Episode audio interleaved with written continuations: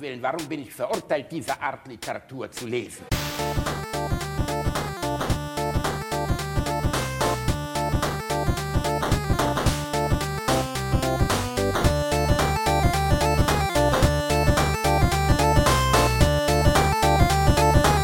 Ich lache niemals unter meinem Niveau.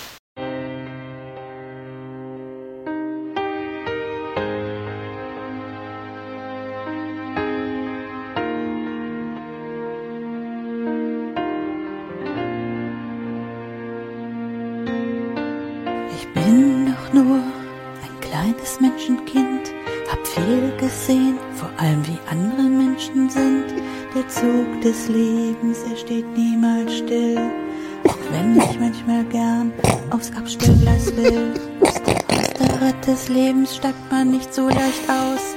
Es dreht sich immer schneller, das Spiel von Katz und Maus. Ich brauche Ruhe, sag mir, ist das so verkehrt? Stell mir selber die Frage, was bin ich Da müsst ihr jetzt wert? durch. Einfach mal Luft holen, loslassen, offline sein. Einfach mal Luft holen, loslassen, ohne Antwort sein. Einfach mal Luft holen, loslassen, wird das möglich sein? Ich muss euch enttäuschen, ich fürchte nein. Station Seele. Drop the motherfucking line now. Endstation Seele. Oh yeah, brother. Und ich will nur noch raus. Endstation Seele. Doch wird das möglich sein? Ich muss euch enttäuschen. Ich fürchte nein. Ich kann es nicht mehr ertragen. Ich habe gerade ganz harte Tic-Tac-Toe-Vibes. Nur alle drei in einer Person. Ich, ich bin mir nicht ganz sicher, ob ich diese Vibes habe rein. Ja, wo aber es ist, wo äh, hast du dieses Juwel aufgetrieben? Und was war das, was wir da gehört haben? Es hat mein lieber Kumpel Andy in unsere Spielgruppe gepostet. Das war die wundervolle Piep Marie mit ihrem Song Endstation Seele, wer es noch nicht kannt. Ich habe mir direkt die Maxi-Single gekauft. Ähm, ich, es ist Das Schöne auf ist, du, du, du, du kannst das wirklich, weil Piep Marie ist bei Spotify. Als ist bei verifizierte Spotify Künstlerin. Du kannst landet. Also äh, selten war die Te Text- und Bildschere so eng wie bei diesem Video. Ihr könnt es bei YouTube finden unter Endstation Seele von Piep Marie. Und ähm, hätte auch von Udo Lindenberg persönlich getextet werden können. also da- das Schöne ist, immer während sie ähm, äh, über über Endstation singt, sieht man einen Regionalexpress. Ernsthaft? Fährt ein, fährt ein Regionalexpress durch Ahlsdorf. Das ist so, ja, es ist, ah, es ist, das, das Problem, ich will, also ich versuche mich gar nicht darüber lustig, äh, doch, ich kann es nicht, es ist einfach, könnt ihr bitte da drauf gehen, einfach ein paar nette Worte unter das Video schreiben, weil der erste Kommentar hat direkt von böser Mensch geschrieben, dem ich jetzt schon mal sagen möchte, was für ein böser Mensch es ist, wer er ist, weil er hat geschrieben, ich sitze im Rollstuhl und dank dir könnte ich aufstehen, den Song ausmachen und aus dem Fenster springen. Du bist ein böser Mensch, Herr Bielendorfer. Du bist ein, einfach nur ein böser Ich habe das Mensch. nicht geschrieben. Ich habe das nicht geschrieben. Lasst einfach ein bisschen Liebe unter dem Video. Das ist schön. Also das muss man ja einfach. Ich habe ja Respekt vor jeder Art von Kunst und die Frau hat es ja ernst gemeint. Deswegen muss man ja. Aber Gott. Wir können auch noch mal ganz kurz reinhören, warte.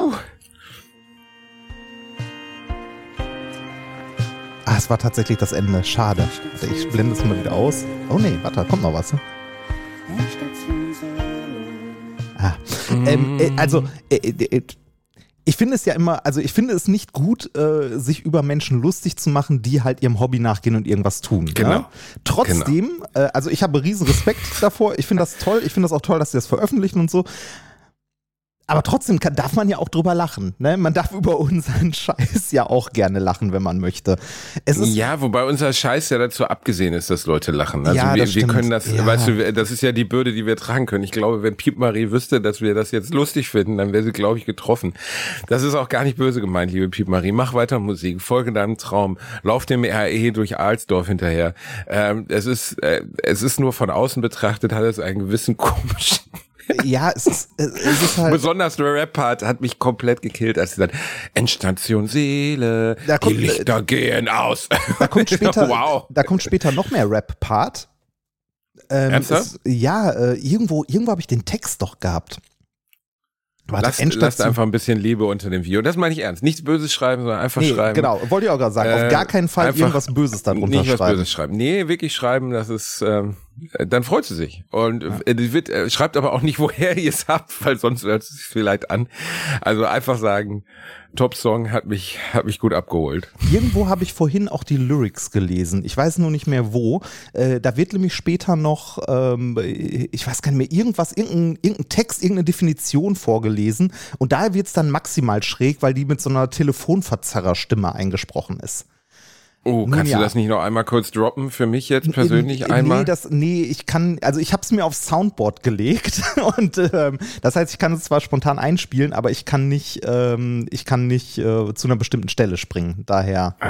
Das Aber, ist bedauerlich. äh, Da müsst ihr euch selber die liebe Piepmarie mit Endstation Seele geben. Bisher 2300 Upplays, äh, Abspielungen. Ich möchte, dass es nächste Woche bei 10k steht. Ja. Und da, dann geht's richtig ab. Wir machen das Ding viral. Wir holen Dieter Bohlen an Bord und dann machen wir einen Hit da draus. So sieht's nämlich aus. Ich, Ich rufe den so ein- Dieter an, ich- habe ja seine Privatnummer. Ich fände so ein Skrillex-Remix davon gut.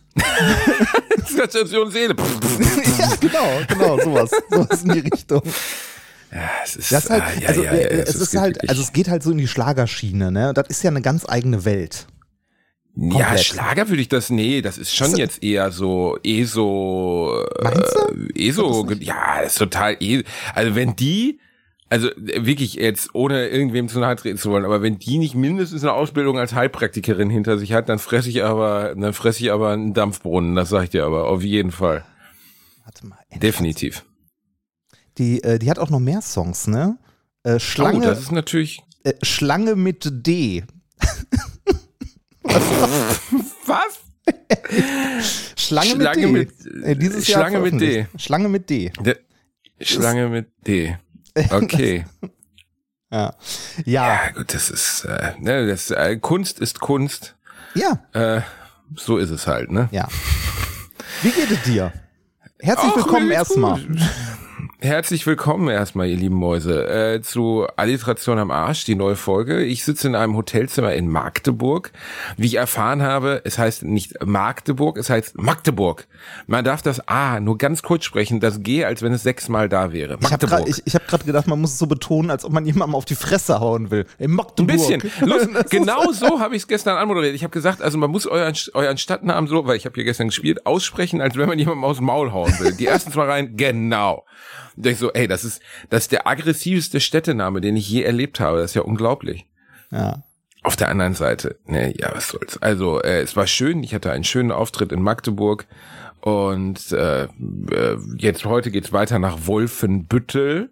Dann morgen nach. Reda Wiedenbrück. Reda Wiedenbrück kommen sogar entfernte Verwandte von mir. Ich wollte gerade auch sagen, du, Äh, nimmst der auch die, du nimmst auch die ganz großen Städte mit, ne? Ja, ja, ich bin wie die Flippers. Da, das Land ist mein.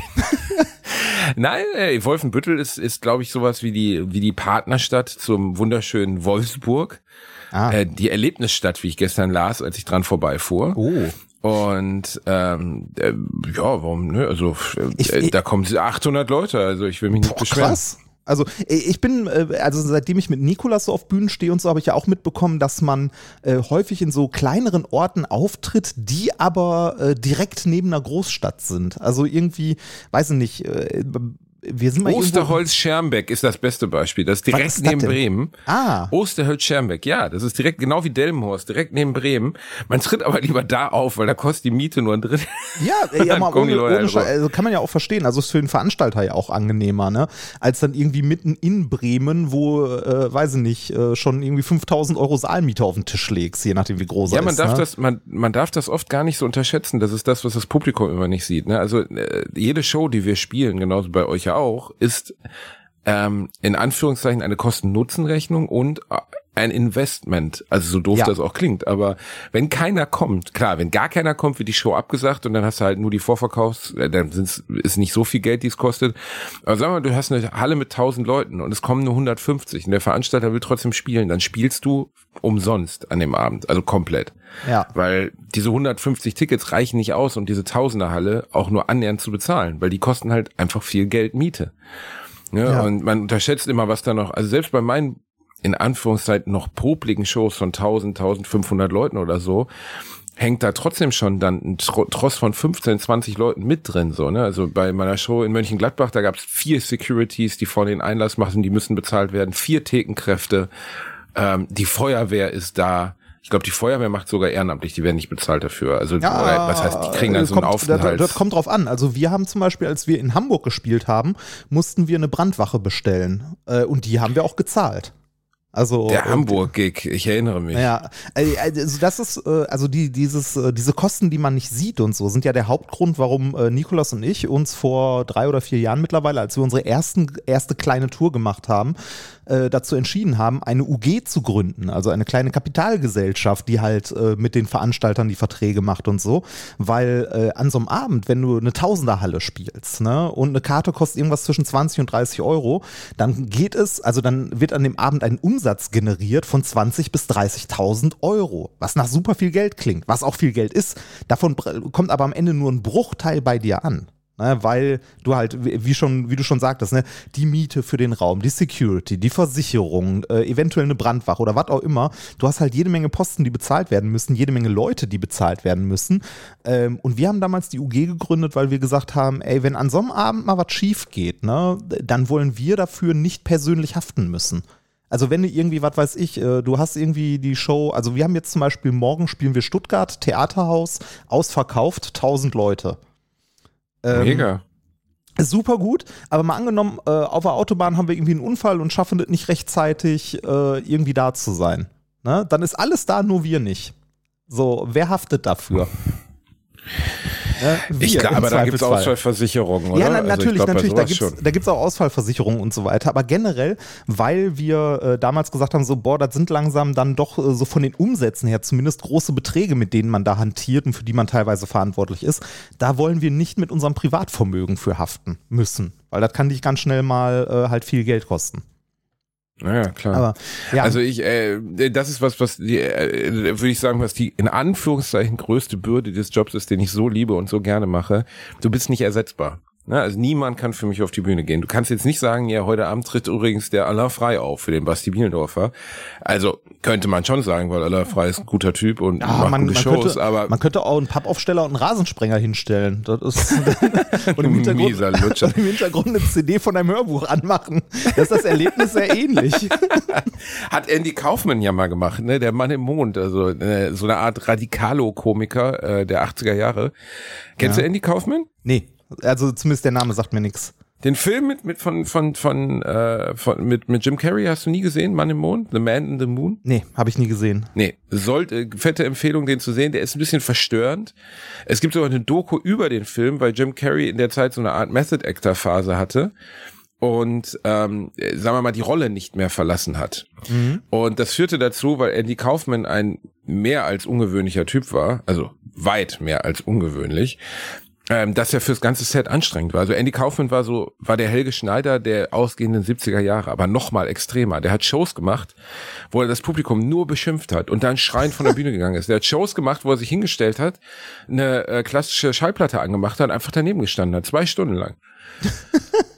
Klingt, klingt, Und der war klingt ein bisschen nach Klaus Kinski irgendwie. ein bisschen, äh, äh, nur dass es bei ihm eher in Richtung Kunst ging als jetzt äh, Persönlichkeitsstörung. So, Ja, obwohl das ja. vielleicht auch der Teil. Also Andy Kaufmann war so unberechenbar und so ungewöhnlich in seinem Auftritt, aber besonders für die damalige Zeit. Weiß ich meine, das ist ja 70er, 80er, da war das alles auch noch nicht so in Anführungszeichen anarcho, sondern da gab's halt viele Witzeerzähler und sowas. Ähm, äh, äh, dass, dass das Publikum überhaupt nicht verstanden hat, was der da macht. Und als er dann gestorben ist an äh, Krebs, relativ unvermittelt und plötzlich, ähm, äh, haben die Leute gedacht, das wäre ein Scherz, weil er davor schon ein paar Mal seinen Tod vorgetäuscht hatte. Und bis heute gibt's gibt's halt äh, äh, Gruppen, die auf seine Wiederkehr warten, weil sie glauben, dass er wiederkommen würde. Hat so ein bisschen was Religiöses, oder? Also ist doch hier bei, bei Christen und Judentum auch so und ne, wir warten darauf, dass der Messias zurückkommt. Ja, ja, ein bisschen, genau, ein bisschen. Sony Kaufmann ist sowas wie der Messias. Äh, Nee, aber, aber, äh, Andy Kaufmann, aber der hatte zum Beispiel dann auch, also es ist wirklich, muss man sich mal anschauen, Man in the Moon mit Jim Carrey und es gibt eine Doku bei Netflix, ich weiß nicht, wie die heißt, die genauso spannend ist, weil es da halt darum geht, wie Jim Carrey sich dieser Figur genähert hat und immer schräger wurde am Set und teilweise fast unerträglich wurde, weil er nicht mehr aus der Rolle rauskam. Und zum Beispiel hatte der auch eine Art Zweitpersönlichkeit, Tony Clifton, so ein fetter Typ mit Schnurrbart und weißt du, so ein, so ein Kissen vor der Brust, also war selber nicht dick. äh, der auch nur geschimpft hat und in so einem Dialekt gesprochen hat. Und der hat diese Figur aber nie gebrochen. Der ist teilweise hinter den Kulissen aufgetreten, in seine Garderobe gegangen, als Tony Clifton wieder rausgekommen, hat die Crew beschimpft, ist wieder in seine Garderobe gegangen und wieder als Andy, Andy Kaufman auf die Bühne gegangen. Und der Typ war wirklich hochgradig schräg, ähm, ist aber in den USA ein Idol und in Deutschland äh, relativ unbekannt. Und Habe ich ähm, nie, habe ich, wie gesagt, habe ich noch nie gehört. Also, ich Ich glaube schon, dass viele, die uns jetzt zuhören, schon mal von dem gehört haben, weil der, weil der Film damals mit Jim Carrey war semi, er war in den USA erfolgreich, einer der letzten von Milo Forman, einem Der meiner war- Lieblingsregisseure. Der Mann im Mond mit Jim Carrey. Ja, Äh, was, d- d- d- d- ich versuche den gerade bei heißt Wikipedia der- zu finden. ja, ich frage mich gerade, ob er, ob er im Englisch, im Deutschen anders heißt. Das ist jetzt der englische Titel, Man in the Moon. ja. Ähm, haben auch, hat R.E.M. dann auch ein, äh, ein Album drüber gemacht. The Man Äh, bitte ein Song, eins so. Von Robert Mulligan von Nee, 1991. nein, nein, nein. Nicht? Nein, Okay. nein, nein. Jim Carrey ist doch erst 1993 wirklich bekannt geworden, Rainer, in Der Gottes hätte ja sein können, dass er vorher auch mal was gespielt hat. Ja, mein Gott, was muss ich mich mit Dilettanten umgeben? Nein, wie heißt der denn in Deutschen? Äh, der Mondmann vielleicht? Ah, Warte der mal, Mondmann, ja, tatsächlich. Ja, Der der Mondmann. Mondmann. Okay, ja, dämliche Überstützung von The Man in the Moon. Ja. Und äh, wirklich einer der besten Carrey-Filme und äh, große Empfehlung, sich den anzuschauen. So. pack und die Doku dazu kann man sich dann direkt danach packen. Aber du sitzt halt teilweise Kopf, äh, kopfschüttelnd da, weil der hat halt so Sachen gemacht, mit denen zu der damaligen Zeit, also er hatte zum Beispiel auch so eine Fake-Fehde mit einem sehr bekannten amerikanischen Wrestler. Und dann ist er aufgetreten in einer, in einer Talkshow, hat diesen Wrestler beschimpft und der Wrestler hat ihn einfach durch den Tisch geworfen. Und das Pub und dann kam er halt auch wieder in der nächsten Show mit einer, mit einer Halsbinde, mit einer Halskrause und hat gesagt, er verklagt den jetzt und so. Und er hat das nie aufgelöst. Also es ist nie klar geworden. Erst 20 Jahre später hat der Wrestler erzählt, dass es komplett alles durchgeplant war, dass sie gute Freunde waren und dass es alles Quatsch war. Ja, geil. Reini, entschuldige, ich habe mir einen Frosch im Hals. Ja, ein bisschen. Ich habe einen Frosch im Hals. Ich muss einmal ganz kurz ein Gläschen Wasser wegspülen. Uh. Ähm, dann kann ich dir in der Zeit mal erzählen. Ich habe letztens ein, äh, was Interessantes gesehen, äh, was mir noch nicht bekannt war. Wusstest du, dass äh, die Beginner damals bei äh, The Dome äh, Fake-Leute engagiert haben, die sie gespielt haben? Was? Ernsthaft? Ja. Und zwar äh, war die Geschichte so, äh, die Beginner sollten bei The Dome auftreten. Das war, wann war das? 98 oder so? Ja, 98. Und ähm, sollten da aber Playback spielen, also Vollplayback. Und da hatten sie keinen Bock drauf und haben dann äh, Lookalikes gecastet und ähm, sind selber auf der Bühne nur als Background-Tänzer aufgetreten. Halt äh, leicht, leicht, leicht verkleidet. Ja, by the Dome. deshalb gibt es äh, auch, deshalb gibt's auch in einem Beginner-Song, ich weiß gar nicht mehr, welcher es ist, äh, erzählen die die Geschichte und da gibt es eine Textzeile, äh, wir gingen zu The Dome, ohne da zu sein. Das ist äh, schön erklärt, warum sie dann nicht da waren. Äh, äh, Nirvana hat mal was ähnliches bei Top of the Pops gemacht. Da hat, ähm, äh, sollten, sollten sie auch Playback spielen und Cobain hat sich gewehrt und hat gesagt, es wäre ihm viel zu dämlich. Ja.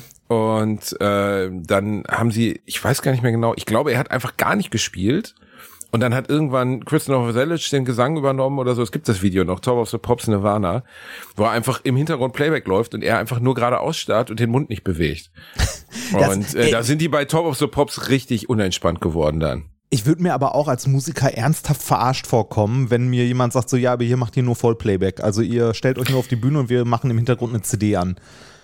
Ja, aber das, also in den künstlerischen Prozess eingreifen oder so, da muss man sich jetzt keine, keine Illusionen machen, ne? Das ist nichts Ungewöhnliches. Also auch bei Fernsehshows, dass die dann vorher sagen, ja, aber die, also wir sind ja keine Sänger, aber ich hatte früher ganz oft, dass die dann kamen und sagten, ja, die beiden Sätze bitte nicht sagen. Und dann sage ich, aber das ist die Nummer so, ich werde die nicht anders spielen. Ja, Ernsthaft? doch, doch, die zwei Sätze bitte nicht. Okay. Ja, natürlich. Ja, mein Gott, ne, also es ist Fernsehen. Am Ende sitzen die am längeren Hebel. Ja. Äh, weil die haben, haben die Sendegewalt darüber, ob sie dich überhaupt ausstrahlen, geschweige denn, äh, ob sie deinen Auftritt verändern. Ja, da sind wir ja sehr gut beim Thema. Hast du das Wollte mit Danger sagen. Dan mitbekommen? Ja, also wo, wo man einfach mal einen halben Satz wegschneidet, ne? In der? Na, weißt, Mediathek-Aufzeichnung. du- weißt du, was das wirklich Unangenehmste ist? Also erstens, ich mag Danger Dan sehr gern. Ich glaube, das ist ein wirklich guter Typ. Und Igor Levit sowieso.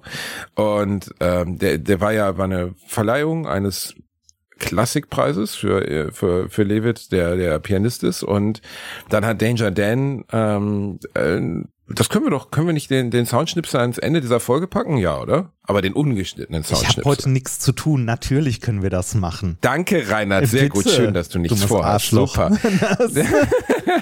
Und dann hat, hat, hat er das halt äh, ne, da, da reingeschnitten. Äh, Quatsch, Entschuldigung. Dann hat er ähm, am Ende der Laudatio gesagt, nun gerichtet an alle Rassisten, Antifeministen ähm, und Antisemiten und so und äh, äh, und AfD-Sympathisanten. ja. Äh, ihr seid Vollidioten.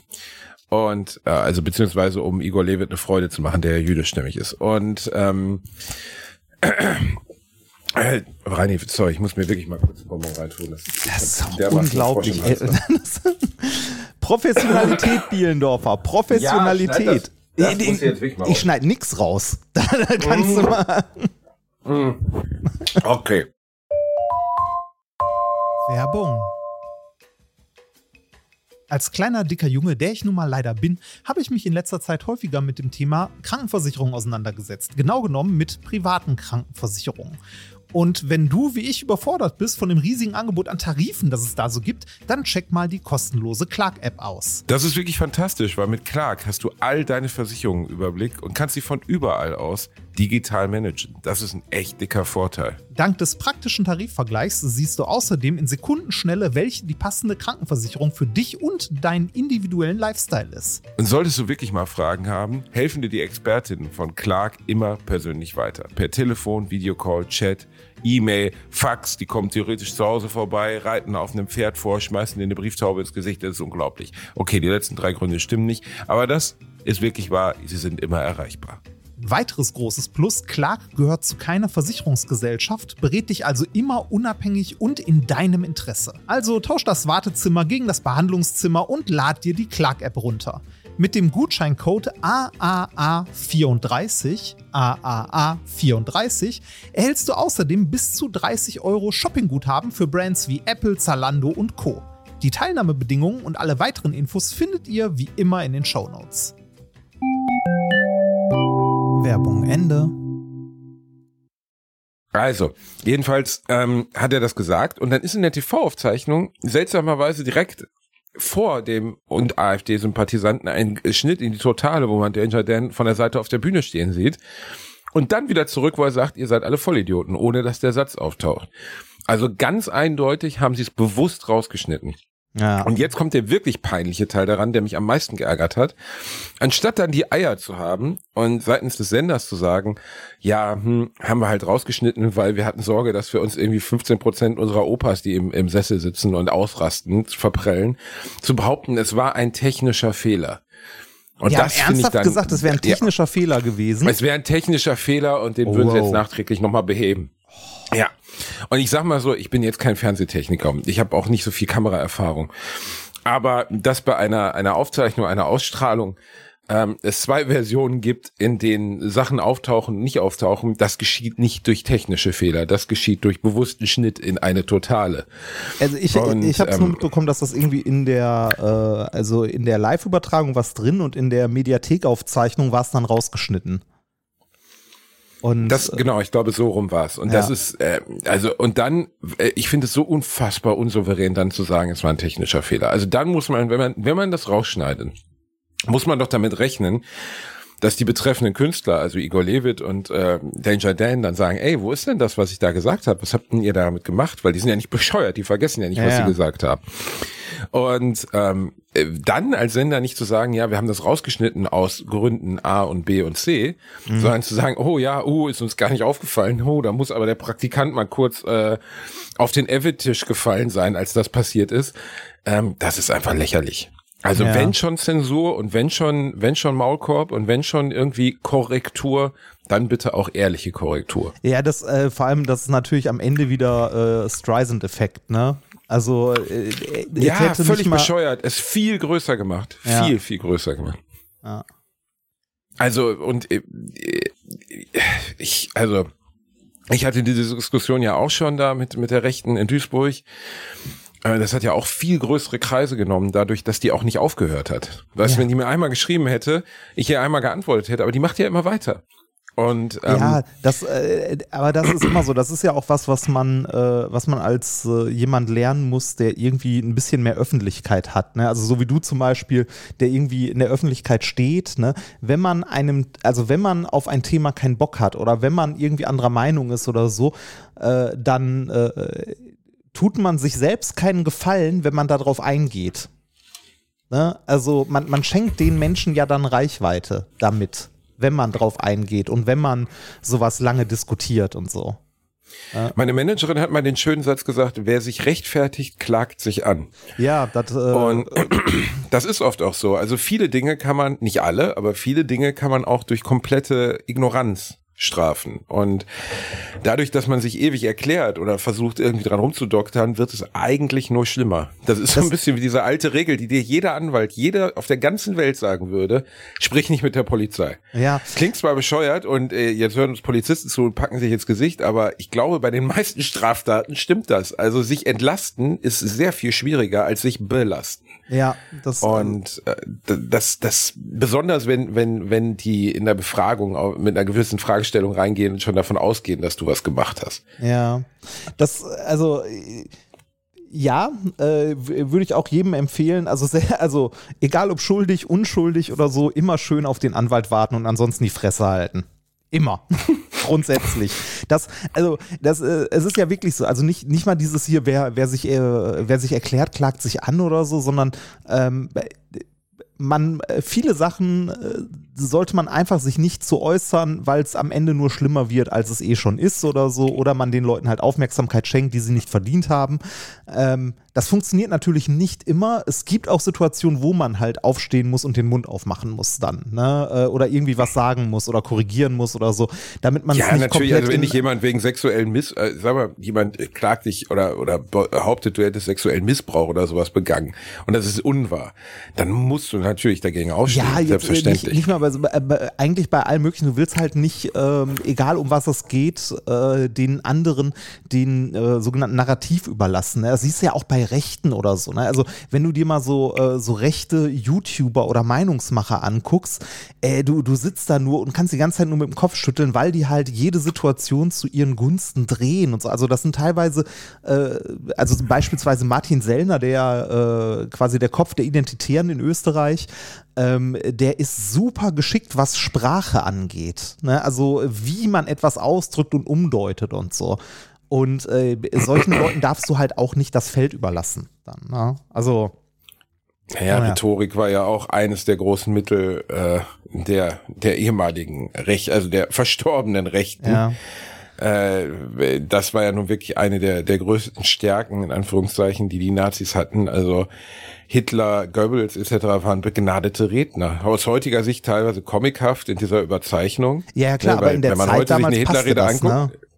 Genau, ja. Da, da hat Man das kann halt ja heute viele Dinge von damals nicht, also auch die Wochenschau und so, ne? Also wenn die, ähm, das ist unfreiwillig komisch, ne, wenn du das ja, heute weil die guckst. Sprecher halt völlig absurd klingen, ne? Ja, teilweise haben die aber auch so gesprochen äh, durch die Mikrofonierung, die es damals gab. Ja, Also wenn du halt so ein Kohlemikrofon hast und da laut und deutlich sehr betont reinsprichst, verstehst du das viel, viel besser, als wenn du da, also wenn du da ganz normal reinsprichst, dann geht halt viel davon unter, von dem, was du sagst. So. Also der, Ist so? Das der- wusste ich nicht. ja, der Technik ist das auch so ein bisschen geschuldet, ist aber nicht der Hauptgrund. Also, ne, dieses Rumschreien und so, das hat man ja heute, ne, also wenn du dir heute irgendwie einen Höcker anguckst, der irgendwie eine Rede hält, der fängt halt auch irgendwann halb an zu brüllen und vom Mahnmal der Schande zu reden und so. Ähm, das ist halt auch eine, eine Vortragstechnik. Ähm, Ich merke das immer, wenn ich am Ende meiner Show auf die AfD eingehe. Ich verliere jedes Mal 10 bis 20 Prozent. Jedes Mal. äh, Menschen Ein bisschen nach, oder nach Menschen. Ja, ja, im Publikum. Du Ja. merkst es einfach. Ich habe auch im Moment jemanden dabei, der mich begleitet bei der Tour und dem ich immer sage, achte mal drauf, wie viele nicht klatschen bei dem Statement zur AfD. Und du hast immer so, gestern waren es ja nur 200, 250 Leute, du hast dann 25, 200 Leu äh, 20 Leute, die wirklich ganz mit verschränkten Armen da sitzen. Ja. Und das ist ja auch ihr Recht. Also Ja, den, klar. den, den Sprechern ist es ja. Jeder ne? darf ein Arschloch Ähm, sein. Also nein, jeder, jeder darf auch anderer Meinung sein und so. Ne? Ähm, äh, meinetwegen können die Leute auch irgendwie äh, denken, äh, alle Ausländer sind blöd oder so. Sind dann halt Menschen, die, weiß ich nicht, äh, sich nicht ordentlich informieren, irgendwie äh, falschen Versprechungen auf den Leim gehen oder irgendwie äh, die Welt nicht gesehen haben oder so. Also häufig sind das ja auch, äh, sind das ja auch Menschen, die irgendwie in einer Notlage sind und irgendjemandem suchen, dem sie die Schuld geben können. Ja. Also genau, das ist äh, das ist eine der größten Wachstumschancen für für für Rechtspopulismus. So wie, ne? wie, wie die AfD mal selber sagte, ne, äh, Deutschland muss es richtig schlecht gehen, damit es der AfD gut geht. Aber das Ah. ist unfassbar, dass sie das öffentlich gesagt Ja, haben. ja, ne? nicht also mit Absicht. unfassbar. Ne? Das haben sie ja nicht mit Absicht gemacht. Das, übrigens verlieren wir hier jetzt auch wieder Hörer, ähm, äh, weil äh, wir über Politik reden und die AfD doof finden.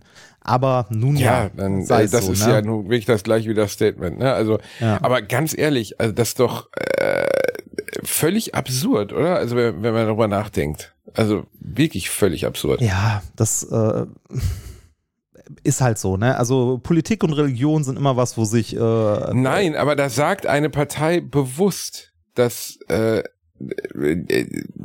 also ganz bewusst, dass das äh, sie möchte, dass das Land, in dem sie regieren will, dass es diesem Land schlecht geht, weil es ihnen dann selbst besser geht. Und Ja, das schwenkt, also das reicht nicht aus, dass die Wähler sagen, äh, okay, vielleicht lieber doch nicht. das war, das war ja nicht die Partei, das war ja nur ein Einzelner, der das gesagt hat. Ah, Das äh, ist ja immer ein großer, großer Unterschied.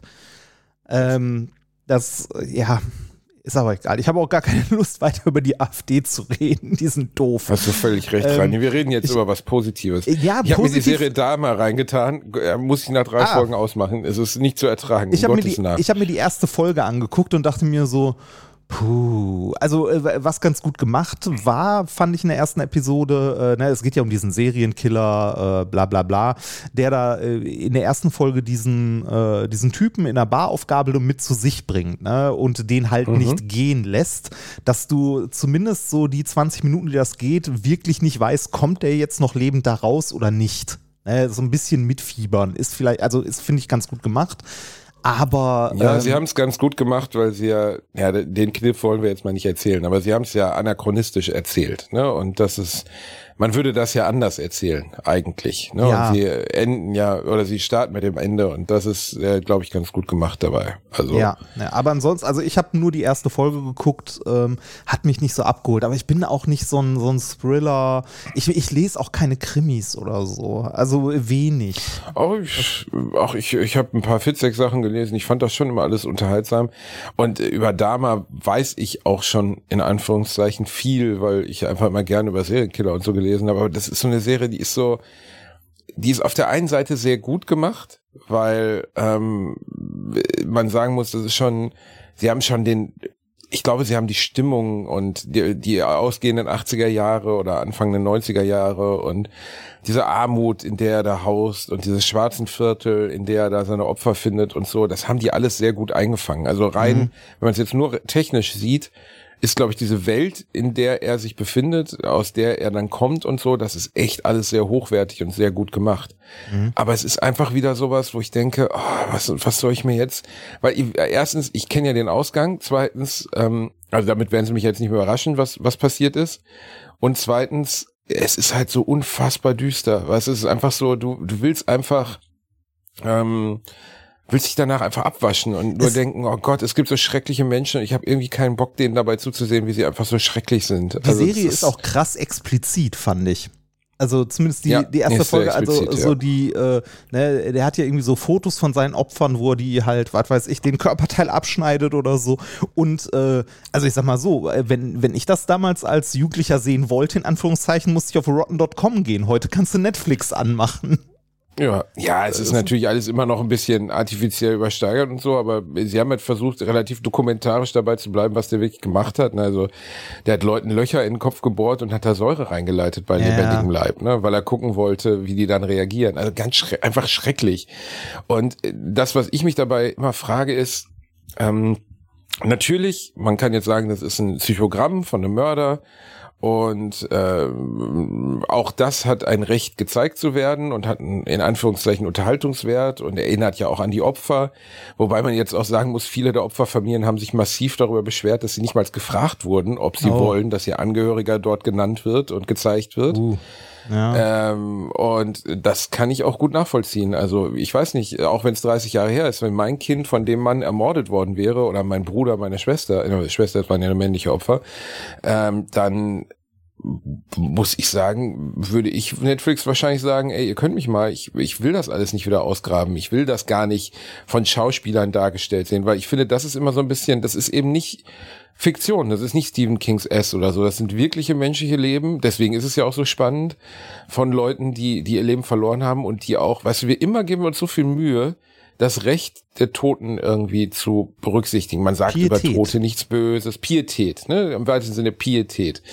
Also man sagt über Tote, egal wie scheiße sie waren, ja nichts Böses sagen, etc. meistens, ne? Aber bei sowas fragt sich keiner, wer denn der Tote jetzt einverstanden, dass er da als, selbst wenn das war, als, als dunkelhäutiger armer Stricher dargestellt wird? Also finde ich, ich weiß nicht, ob das dem, dem, dem, also ob es im Sinne der, der Unterhaltung nicht ein bisschen zu sehr die Tür dazu aufmacht, äh, Grausamkeit als, als Entertainment zu sehen, so, weil das ist ja nichts anderes. Ja, aber Grausamkeit als Entertainment äh, ist ja jetzt keine neue Strömung oder so, ne? Ich meine, die, ähm, äh, die Saw-Filme und so, aber äh, du hast recht, da ist das Ja, alles das ist Fiktion. Das ist Fiktion, ne? Ja, natürlich. Aber dass äh, Grausamkeit und explizit übertriebene Gewaltdarstellung als Unterhaltung äh, dient, ne? Ja, ja, aber, ist, äh, ist ja das äh, das ist nichts Erfolgsrezept von Hostel aber- und ähnlichem. Ja, total, ja, das wird's auch immer geben, Gorehounds und, und Splatterfilme und so. Es hat ja alles seine Berechtigung, kann ja auch, Mhm. ähm, aber sagen wir, nehmen wir es mal jetzt noch eine Stufe schlimmer als das, ne? S äh, Snuff-Filme, also Filme, Ja, wo ja, wirklich. Menschen ermordet werden. So, das gibt's ja leider, ne? Und äh, aus meiner Sicht, natürlich Gibt ist es nicht oder das ist das Gleiche. eine Urban Legend? Nein, es gibt es. Es gibt es. Äh, ich habe darüber mal ein bisschen was nachgelesen und muss echt zugeben, ich habe es dann wirklich direkt sein lassen, weil alles, was du darüber, wa- was denn für ein Urban, Urban Legend reinhard, also ist doch eindeutig, dass es sowas gibt. Also, Ja, we- weiß glaube, ich, also wenn, wenn ich gerade, also ich habe gerade mal äh, noch mal, also ich habe mal die Wikipedia aufgemacht zum Thema Snuff-Film und da äh, haben wir zumindest mit zwei Quellen belegt, es gibt keinen Nachweis, dass, ein, dass solche Filme je reale Inhalte anstatt gestellter Szenen enthielten. Der reale Snuff-Film gilt daher als moderne Sage. Aber ich kann es mir ehrlich gesagt vorstellen, dass das, also belegt wahrscheinlich schwierig, aber äh, dass es sowas gibt, kann ich mir gut vorstellen. Ja, äh, ja, also äh, ich sag mal, wir müssen da jetzt auch nicht drüber mutmaßen, weil wir es nicht rausfinden werden, aber Ja. ich äh, ganz ehrlich, der Mensch ist in so vielen Arten, so vielen äh, Schill, also äh, was ist der, wie soll man sagen, von in so vielen Reflexen pervers oder Mhm. hat eine Veranlassung zur Perversität, dass es das gibt. Ich meine, Rotten.com, sagen wir mal ehrlich, das gibt's ja nicht mehr, aber zu unserer Jugend gab es genug Leute, da waren irgendwie Leute, die den Autounfall nicht überlebt ich wollte haben oder sagen, sich also selber mit der es- Schronfil, das war ja nicht so weit entfernt davon. Äh, Also, es, es hat sich einfach nur weiterentwickelt, ne? Also es gibt Rotten, äh, wobei, ich glaube, wir haben da mal drüber geredet, ich glaube, es gibt sogar noch, äh, aber heute hast du halt höhere Bandbreite, heute gibt's Live-Leak. Also heute hast du Videos dazu. Mm, Live League gibt's nicht mehr, ne? Das Äh, Live League ist eingestellt worden. Ah, nee, okay. Live League gibt's nicht mehr. Aber ähm, Rotten war, war ja zu unserer Zeit legendär. Jeder kannte das. Auf den Netzwerkpartys hat's dann immer irgendjemand angemacht. Wir haben, glaube ich, auch schon mal über diese, diese Gewaltfilme bei Netzwerkpartys und so geredet, ja, wo ja, wir beide natürlich. sagten, ich, Ja. also ich will da meine Menschlichkeit auch nicht so sehr auf den Sockel stellen, aber dafür bin ich dann doch zu empathisch. Also ich, ich kann sowas nicht und erst recht nicht, wenn es sehr gut echt gemacht ist oder echt ist. Also in der Fiktion kann ich sowas ertragen, so Saw und so kann ich mir angucken, ohne danach nicht schlafen zu können. Ähm, Aber also zu wissen, dass das da- echt ist, ist schon äh, eine andere Nummer, ne? Das ist. Genau, und, und das muss man ja jetzt bei Dama auch sagen. Ja, es sind Schauspieler, aber sie spielen echte Personen. Ja. Na, also äh, da kommt die Szene vor, die auch wirklich passiert ist, von der wusste ich, also meine Frau war dann sehr irritiert äh, ob, und fragte mich auch direkt, ob das wirklich passiert ist, weil sie sagt, das kann doch nicht wahr sein. Ähm, da, äh, das ist zweite Folge. Und wenn ihr jetzt, es gibt zwei Minuten, dann habt ihr die Story nicht gehört oder eine Minute. Ich erzähle sie ganz schnell. Er sammelt einen 14-jährigen, ich würde sagen, asiatischstämmigen Stricher auf ähm, betäubt den zu Hause, ähm, ja, verletzt ihn. Der wird wach und flieht blutüberströmt auf die Straße wird dort von Polizisten aufgesammelt, wirkt offensichtlich unter Drogen gesetzt, weil der Mörder, also Dahmer, ihn unter Drogen gesetzt hat. Mhm. Dahmer kommt nach Hause vom Alkohol kaufen, sieht die Polizei und überzeugt sie davon, dass das sein schwuler Freund ist und äh, in der Serie schwingt viel Homophobie mit, also besonders was ja die Ende der 80er, ne, als, mhm. als AIDS, als Schwulenseuche aufkam etc. Also die Polizei will auch erst gar nicht die Wohnung betreten und sagt dann auch, sie werden sich danach erstmal kräftig duschen, weil sie waren jetzt in einer schwulen Wohnung und so. Und die bringen diesen Mörder sein Opfer auf dem Präsentierteller zurück in die Wohnung, weil er, der, der Junge ist betäubt, kann nicht sprechen und sich nicht ordentlich bewegen. Und er schildert so überzeugend, dass das sein Freund wäre und der ein Alkoholproblem hätte, dass sie ihm den dann wieder zurückbringen. Und das ist, ist wirklich passiert. Also genau diese Story eins zu eins mit der real existierenden Person kann man auch bei Wikipedia nachlesen. 14-, 15-jähriger asiatischstämmiger äh, Junge, der von ihm, der ihm entflohen ist und von der Polizei zurückgebracht wurde. Das und das ist schon, das ist schon. Pff. Und das war dann so bei mir der Moment, wo ich dachte, ja, ich weiß das alles schon und ich muss mir das jetzt auch nicht mehr angucken, weil die Welt ist voll Schlechten, weißt du, und umso älter man wird, umso bewusster wird es einem ja auch, dass die Welt voller Schlechtigkeit ist. Ja, ich und hab, ähm, äh, ich habe letztens mit, äh, mit Sonka abends zusammen auf der Couch gesessen. Wir haben überlegt, so, ja, ne, beim Essen so, sollen wir mal irgendeine Serie gucken? Und wir haben zuletzt äh, The Good Doctor geguckt. Ab Staffel 3 finde ich die, also Staffel 1 und 2 äh, tatsächlich ganz sehenswert. Ab Staffel 3 wird es einfach so, boah, also ein bisschen zu durch. Und äh, ich hatte das, glaube ich, schon mal erzählt, das ist eine Serie in Moll. Äh, es ist halt ja. die ganze Zeit tragische Musik im Hintergrund und die macht einfach schlechte Laune auf Dauer. Und äh, vielleicht, also äh, gut, viel gut Serien. Empfehlt uns mal bitte viel gut Serien. Upload ist zum Beispiel eine ziemliche Feelgood-Serie. Ich glaube, die ist gesehen. jetzt sogar fortgesetzt worden. Ja, ja und das fand also ich, obwohl es um den Tod geht. Ähm, hast du die zweite Staffel auch schon gesehen? Ja, habe ich auch, habe ich auch. Ja. Und ist die, ist die unterhaltsam? Äh, ist mittlerweile auch schon ein bisschen her. Die gibt's ja, die ist auch schon länger online, oder? Die Ernsthaft? Zweite? Ja, ich, ich habe das gar nicht mitbekommen. Ich habe mich immer gefragt, ach Mensch, kommt mal irgendwie eine zweite, zweite Staffel raus. Und dann habe ich es irgendwie verpasst. Viel gut Serie, wo wir gerade dabei sind, weil ich habe es letztens gelesen. Mein lieber Verwandter, entfernter Verwandter Jason ah, Sudeikis, mhm. äh, für mich die ultimative Feelgood Serie. Also ja, äh, Ted Lasso. Äh, Ted Lasso ist eine ultimative Feelgood Serie. Die ist gut und trotzdem auch ernst. Äh, und eine ganze, äh, eine ganze Dings, die du nicht gesehen hast. Scrubs ist auch eine Feelgood Serie. Staffeln, mm, mehrere Staffeln. Ja, das Scrubs mir bis heute, das Scrubs mir entgangen ist, ist bis heute, ist wie die Sopranos. Also, dass diese beiden Serien ich nie gesehen habe. Ja, ich weiß, da packen sich jetzt viele an den Kopf.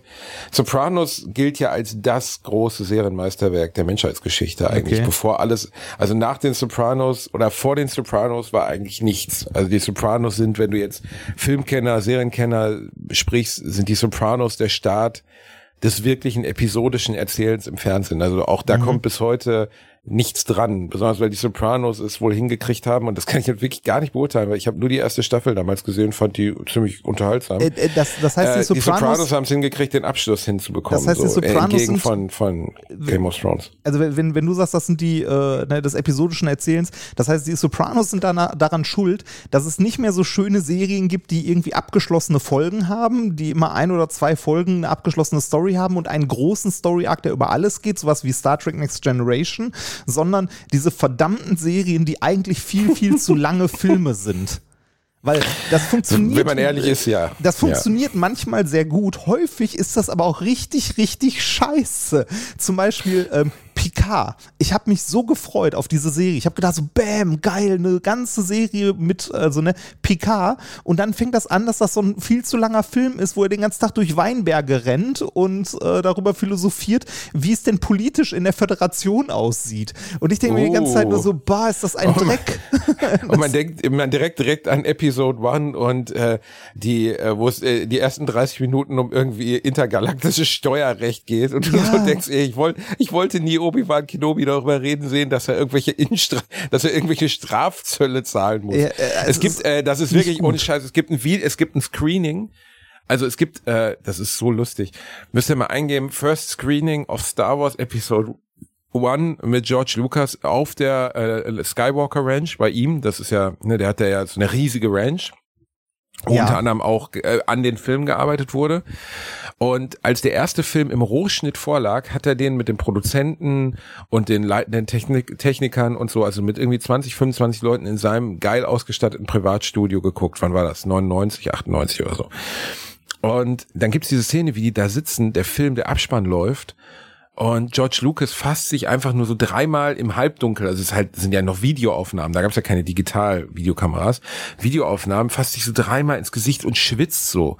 Und der Produzent schaut ihn auch so an, so irritiert, so im Sinne von so, ach du Scheiße, George, Alter, wir haben dir 200 Millionen Dollar gegeben. Das ist der Film, bist du irre? Wir haben, wir, wir, wir setzen Star Wars nach, ey, die ganze Welt wartet auf diesen Film. Und wir haben hier zweieinhalb Stunden gesessen, haben uns zu Tode gelangweilt. Er war nicht witzig, er war nicht gut, er war schlecht geschauspielert, alles war scheiße, nichts ist gut. Und dann sagt, sagt, sagt er, "Ah, we, we, we, have, we have to change, change, change something, yeah. Und dann äh, merkst du so, wie alle um ihn herum so richtig nervös werden, weil ihnen halt klar ist, das Endprodukt von dieser riesigen Arbeit, ich glaube, es war die größte äh, Filmproduktion bis dato, also nichts war jemals größer als Star Wars und auch nichts hat mehr gekostet bis zu dem Zeitpunkt, glaube ich, ähm, war scheiße. Also Episode One ist ja selbst, äh, nachdem sie noch dran rumgeschraubt haben, unerträglich beschissener Film. Und die Rohfassung muss noch schlimmer gewesen sein. Die haben da wohl gesessen, haben die ersten 40 Minuten sich irgendwas über intergalaktisches Steuerrecht reingezogen. Und dann so, Digga, seid ihr bescheuert oder so? Wir wollen sehen, wie Obi-Wan Obi-Wan Kenobi irgendwie ein, AT-AT mit seiner Macht hochhebt. Wir wollen doch nicht, wir wollen doch nicht hören, dass irgendwelche Zölle erhoben werden, wenn er auf Tatooine irgendwelche Jabba-Fleisch reinbringt. seid die ihr beknackt? Also im, im Star Wars-Universum da, äh, also ein paar Sachen sind wirklich schiefgelaufen und scheiße. Dazu gehört halt Episode One.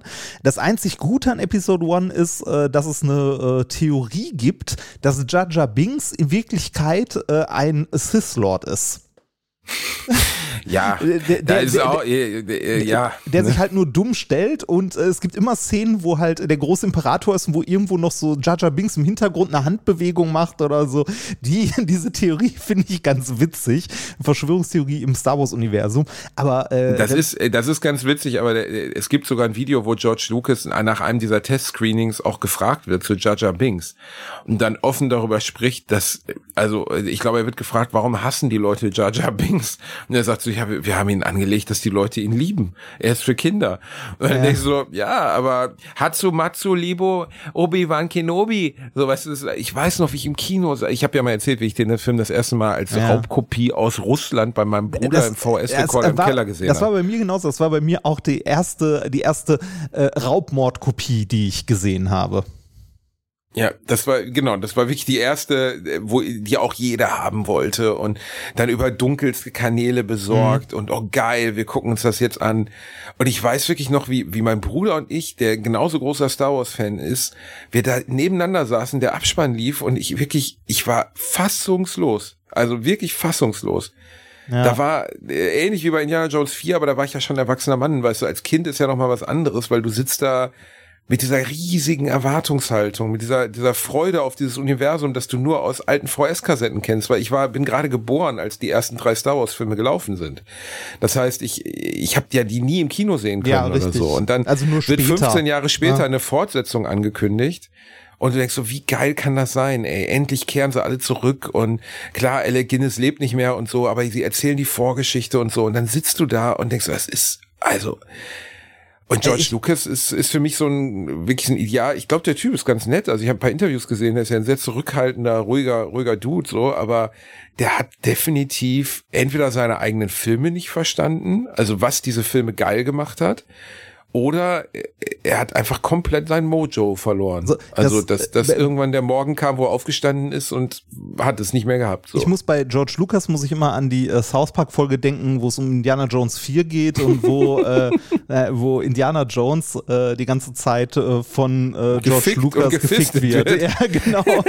also, ne, also da, Ja. aber äh, aber da, davon mal abgesehen, bei äh, bei Star Wars Episode 1 ist halt scheiße, Episode 2 ist scheiße, Episode 3 ist, äh, ist auch nicht gut, ähm, äh, aber von den drei Teilen definitiv noch der beste, weil halt am Ende die Verwandlung von Anakin zu Darth Vader kommt, wobei ich da als Kritik üben muss, das geht zu schnell. Das hätte man über zwei, drei Filme Ja, aufbauen können. Das ist halt so Schnips, von heute auf morgen ist er plötzlich böse und metzelt alles nieder und wird der. Und äh, bringt die jungen Padawane genau, um und also so. Du sitzt doch nicht so, hat er gerade Kinder umgebracht? Der hat doch gerade noch Padme gestreichelt und ja, eine Scheiße ist, äh, genau, da, da, das geht halt so schnell, das ist Kacke. Ähm, die äh, Fortsetzungen, also 7, 8 und 9, da müssen wir gar nicht drüber reden, die sind einfach von vorne bis hinten scheiße. Also ich finde die von vorne bis hinten scheiße. Da, Ich nicht. Das echt? ist ja der Witz. Ich finde die Okay. gar nicht so schlimm. Ich nee, die find- kann ich mir geben. Nee, die finde ich auch. Also äh, 7 geht vielleicht noch, aber 8 und 9, da hört es spätestens auf. Da, Na, in äh, sieben saßen wir beide ja zusammen drin und Ja. waren total besoffen, haben den Film Ja, nicht verstanden. das- also weil wir vorher beim Portugiesen waren und uns drei Flaschen reinge Wein reingekloppt Ja, haben. aber- du neben, neben mir eingepennt bist während des Films. Aber und dann habe ich mir den Jahr später nochmal nüchtern gegeben, habe gedacht, ja, das ist, es ist okay. so, Ja, ne? also ich der, meine, also der, der finde ich auch, der geht von den dreien noch. Aber 8 und 9 sind einfach nur für den Arsch. Die sind einfach scheiße. Ähm, was aber wirklich gut ist, sind die Serien, die Disney aus dem, also die in dem Universum gemacht hat. auch Und- nicht alle, ne? Ja, nee, auch nicht alle. Äh, Und was gut ist, sind, äh, also ist zum Beispiel äh, Rogue One. Der spielt ja im Star Wars-Universum, hat aber mit Star Wars an sich nicht so viel sonst zu tun, abgesehen Da von hast du letztens auch so. schon von erzählt. Den, der hat mir gar nichts gegeben. Echt? Ah, den, den, fand ich, den fand ich ganz gut. Den habe ich auch im Kino gesehen, fand ich ganz gut. Äh, von den Serien, äh, Mandalorian ist ganz gut. Also äh, finde ich, ne, hat Ja, er auch, find ich hat, hat auch, auch ja. hier und da ein bisschen Länge und äh, ja, äh, aber trotzdem äh, ganz gut. Äh, Bo äh, Book of Boba Fett ist leider nicht so gut. Da wartet man die ganze Zeit drauf, dass es endlich losgeht und es geht irgendwie nicht los, bis irgendwie in den letzten zwei Folgen, Vorsicht, Spoiler, hier der Mandalorian auch auftaucht und da kommt ein bisschen mehr, ein bisschen mehr Fahrt in die ganze Geschichte. Ist Ey, geil, wie du Spoiler sagst und wirklich im gleichen Atemzug den Spoiler sagst. Ja, muss, ist halt ein Reaktionstest hier, ne? Muss halt schnell sein.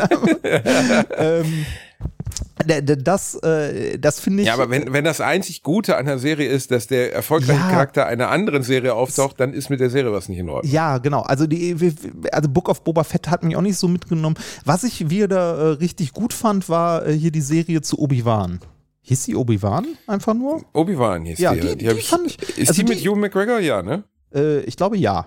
Äh, die fand ich äh, sehr gelungen. Ich glaube, du hast sie doch gesehen. ja, was weiß ich, kann mir doch keine Schauspielernamen merken.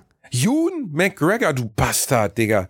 Willst du mich verarschen? Ewan McGregor kannst du nicht merken. Ich habe jetzt nicht nach Hansi Müller gefragt, sondern nach Ewan McGregor, der in Trainspotting mitgespielt hat, der, der eine 25-jährige Ja, erfolgreiche ja. Karriere hat. Ja, Ist, es er. Ewan McGregor? Ja, ist es. Ja, gut. Ja, ja, ja, ja, ja. Ja, Ich ist kann mir doch keine Schauspieler merken, in Gottes Namen. Ich kann mir Namen nicht merken. So, äh, aber Obi-Wan als Serie, also Obi-Wan Kenobi, die fand ich sehr gut, also auch sehr gelungen.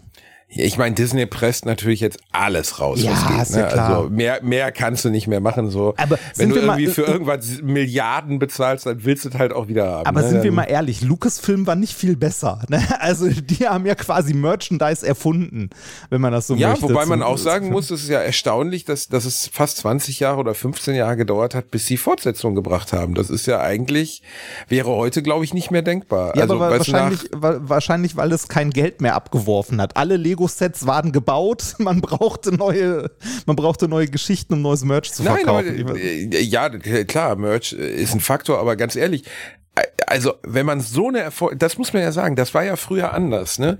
Ähm, in, also wir sprechen jetzt nicht über die Jetztzeit, wo man schreckliche Fortsetzungen veröffentlicht hat, aber damals war es halt Back to the Future, Trilogie, das zu stimmt, Ende. Der Film endet mit The End. Da steht Oh. am Ende, ich hab's gesehen, ja. Nein, äh, wo- reden wir sofort drüber. ja. Was? Äh, Was, was denn? Marty McFly, also ich habe Ach so, Michael nein, J. das Fox Ding meinte ich nicht. Ich habe Matrix Ach so. endlich gesehen. Den, den vierten. Uh, uh, Den- ne, aber äh, warte, ganz kurz. Ja. Also wirklich, ne? Äh, äh, äh, Back to the Future, Trilogie, Ende. Indiana Jones, Trilogie, Ende. Und zwar gute, also bei Back to the Future, der dritte ist der schwächste, aber egal. Aber immer noch ein netter, unterhaltsamer Ja, Film. Indiana Ja, Jones ist der dritte sogar mein Lieblingsteil, so. Weißt du, der dritte Teil ist der beste, so. Da, da verstehe ich übrigens nicht, Ähm, äh, Star Wars, warum, drei Teile, Ende, so. Weißt du, Warum? und man hat dann einfach aufgehört. warum hat man bei Indiana Jones ähm, äh, hier diese Kristallschädel-Scheiße als vierten Teil gemacht und nicht The Fate of Atlantis, also das Spiel. Ja, das fragt sich die ganze Welt Weil, so. also, äh, und an ich, ich weiß auch bis bis jetzt noch nicht, ob ich mir den neuen, also Indy ist jetzt 80, ob ich, und äh, großen Respekt vor Harrison Ford, dass er die Nummer nochmal macht. Aber ganz ehrlich, was soll, also was woll Indiana Jones 3 endet damit, dass Indiana und sein Vater in den Sonnenuntergang reiten. Ja, fertig. Ein besseres Mhm. Ende kann es für einen Film nicht geben, für einen Abenteuerfilm. Ja. Und was sollen sie denn jetzt noch machen? So, der Typ ist 80 Jahre alt. Klar, es werden ein paar Jokes drin sein, die darauf anspielen, dass er jetzt alt ist und irgendwie Ja. nicht mehr in der Liane hängen kann und bla bla bla. Aber man hat ja schon bei Indiana Jones und der Kristallschädel gesehen, der jetzt ja auch schon wieder, was ist der, auch wieder 14 Jahre oder so alt ist. Ist der so alt? Ja, der ist von 2010, 2008. Also der ist, der ist ja schon wieder uralt. Ich, äh, ich weiß noch, wie sehr ich mich darauf 2008 gefreut tatsächlich. Krass. 14 Jahre, muss dir mal Ja. vorstellen. Ich weiß noch, wie ich im Kino saß und abgekotzt habe über diesen Film. Ich habe ihn auch nie wieder geguckt. Also auch bei jeder Gelegenheit, ihn nochmal zu sehen, habe ich sofort gesagt, nee, also will ich nicht, also die zwei Stunden meines Lebens muss ich nicht nochmal für irgendwas geben. Äh, übrigens das gleiche auch jetzt bei Matrix 4. Also Oh, äh, schlimmer Film, also richtig schlimmer Film. Da haben wir ja damals schon drüber gesprochen, als du ihn gesehen hast. Ich habe ihn jetzt auch endlich gesehen. Die erste halbe Stunde denkst du dir so, boah, alles richtig gemacht. Ist eine super Fortsetzung, ne? Ist äh, halt ein kompletter Twist in der Story und auf einmal ist es einfach nur noch Dreck. So von heute, also aber, von aber, einer auf die aber wie nächsten geht, Szenen aber ist es rein, Dreck. gar ohne, Sch- aber wie kann das sein, Rainer? Das habe ich noch nie bei einem Film so empfunden. Normalerweise ist ein Film Dreck oder halt nicht. Ja. Klar, es gibt dann Filme, die verlaufen, irgendwann sind dann, äh, keine Ahnung, weißt du, die haben dann ein Ende, wo du da sitzt und denkst, "Puh, okay, ist jetzt nicht so geil Ich- und so. das- also aber ein Film, der so zweigeteilt ist in gut und scheiße, habe ich noch nie das, gesehen. das ist halt plötzlich, also plötzlich kommen irgendwelche Animationen und Charaktere und so dazu, wo plötzlich das Gefühl hast, du guckst dir äh, Warehouse 13, also irgendeine so eine billig RTL 2 Produktion oder sonst was an und du denkst so, ey, ey, plötzlich ist aus Matrix ist Buffy the Vampire Slayer geworden, was ja äh, satirisch auch gemeint war teilweise, ne? aber so von der Qualität her. Und du denkst dir so, Alter, was ist denn hier kaputt? Also der ist wirklich nicht gut. Ja, aber es sind jetzt nicht die, es ist war nicht, also aus meiner Sicht ist es nicht die Technik, die den Film kaputt Nee, macht. Also da sind äh, immer noch ein paar Story. schöne Animationen. Äh, drin. ja, ja die die Story ist unerträglich. Ist super einfach- schlimm. Ja, aber, aber äh, ich frage mich immer, guck mal, die sitzen da, die drehen diesen Film, der kostet pff, 100 Millionen, 200 Millionen, leck mich am Arsch, 1000 Dollar, ne? Und die sitzen da, Lerner Wachowski sitzt da äh, mit ihrem Team, die haben dieses Drehbuch vor sich liegen, die lesen dieses Drehbuch und Seite 1 sagen so, oh, ist ganz cool, Seite 2 sagen so, oh, ist ganz cool, bei Seite 50 muss doch irgendjemand aufzeigen und sagen, ah, ähm, ich habe das Gefühl, der Film ist nicht mehr so gut. Sollen wir nicht noch mal, noch mal, noch mal was Neues machen, weil das ist nicht mehr gut so. Weißt du, ich meine, man darf ja nie vergessen, so ein Film ist ja, da sitzt ja kein Regisseur zu Hause und schneidet den selber mit seiner mit seiner Super 8 Kamera, sondern es ist ja eine Teamleistung. Da muss doch irgendjemand dann sein, auch bei Indiana Jones der Kristallschädel. äh, Ist das gleiche, worüber wir eben bei bei George Lucas sprachen, weißt du, die sitzen dann da, der zu dem Zeitpunkt noch Messias des Films, George Lucas, wo jeder dachte, jetzt kommt die geilste Fortsetzung aller Zeiten. Das war ja das, wovon man ausgegangen ist. Sitzt in seinem Privatkino, guckt sich den eigenen Film an und der, der Produzent, der irgendwie 100, 200 Millionen klar gemacht hat, um diesen Film zu produzieren, ist kurz davor, sich zu erschießen.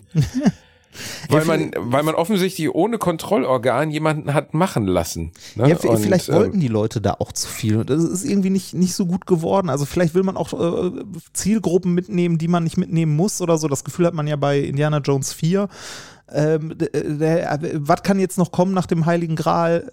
Aliens. Äh, Es ist einfach scheiße. Also man hätte meiner Meinung nach einfach The Fate of Atlantis verfilmen sollen, vielleicht mit äh, hier und da Abstriche. Ne?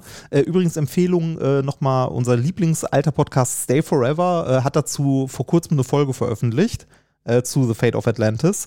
Ähm, Oh ja, den habe ich auch gerne gehört. Genau, genau, und da kann man sich auch nochmal anhören, weil der, der, also dieses Spiel ist ja cineastisch geplant, im Grunde wie ein Film. Ne?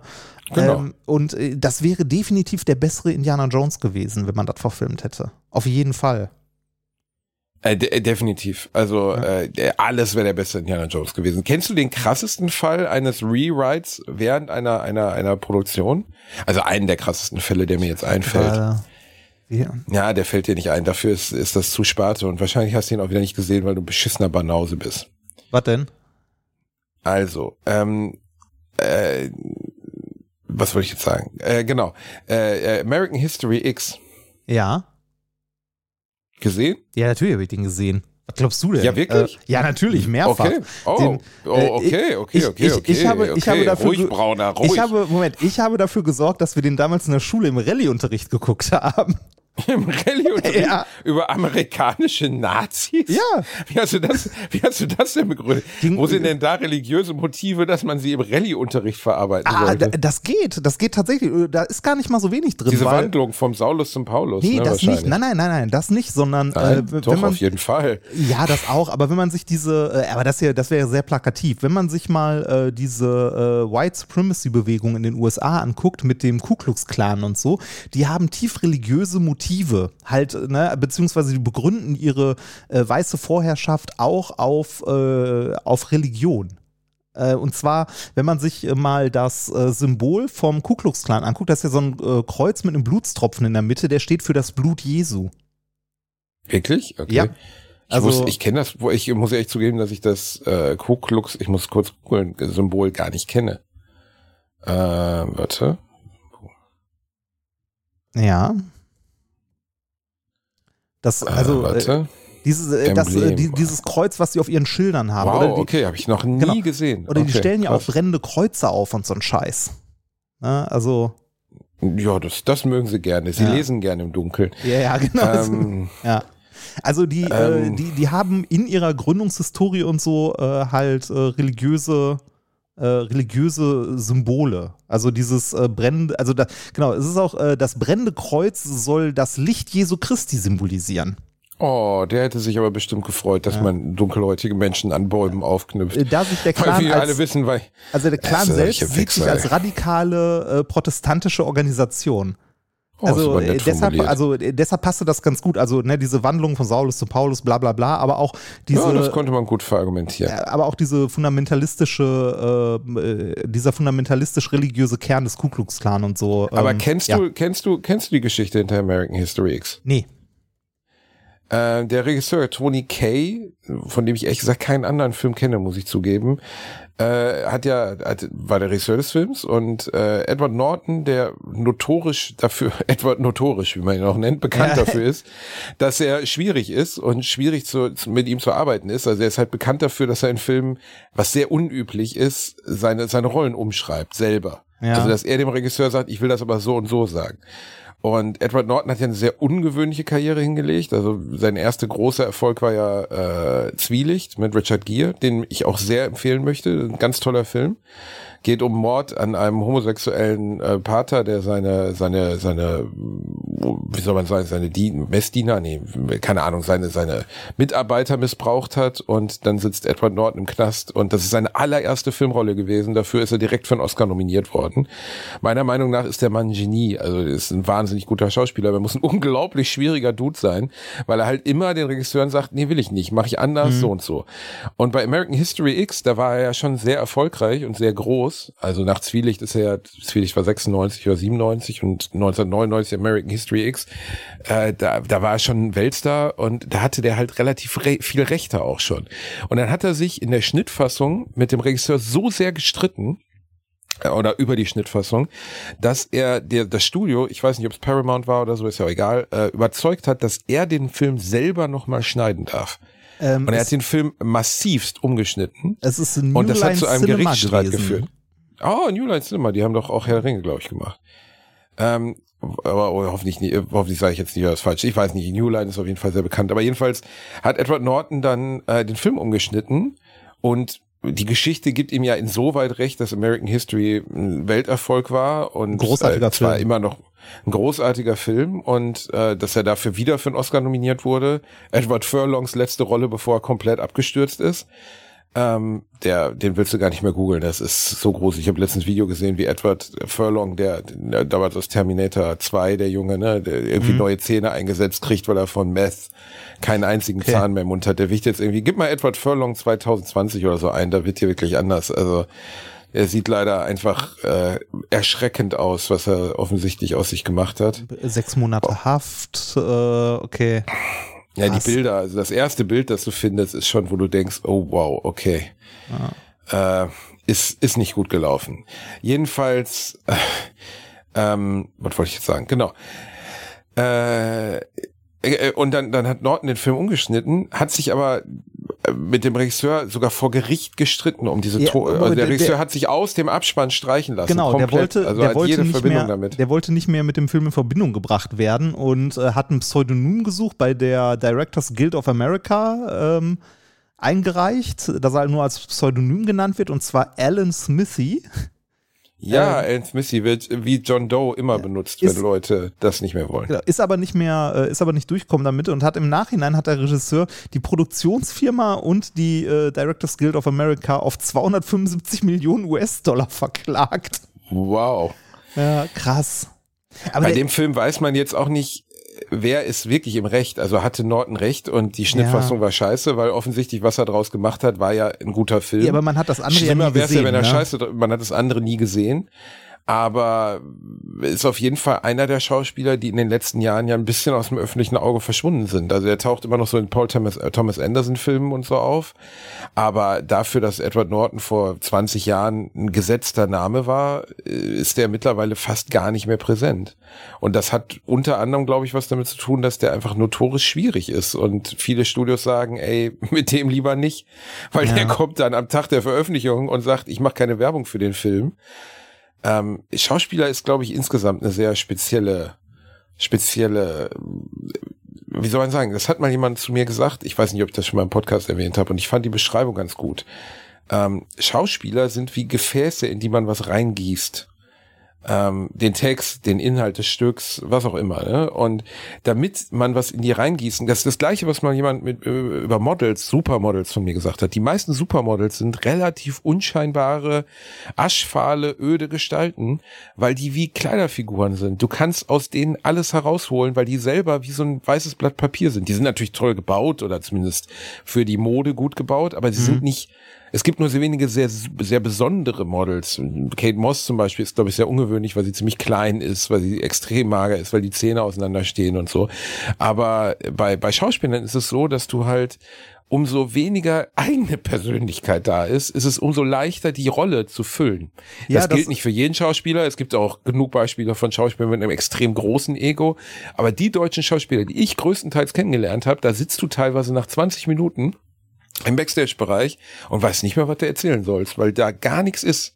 Also Ja, es ist einfach nix. Ich glaube, bei, äh, bei Schauspielern ist es auch schwierig, wenn du in einer Rolle gefangen bist. Wenn du immer den Bösewicht spielst, wenn du immer den Comic Relief spielst oder so. Also so wie ähm, ähm, hier Jim Carrey hat ja immer witzige Rollen gespielt, ne? Und dann irgendwann angefangen, auch ernste zu spielen.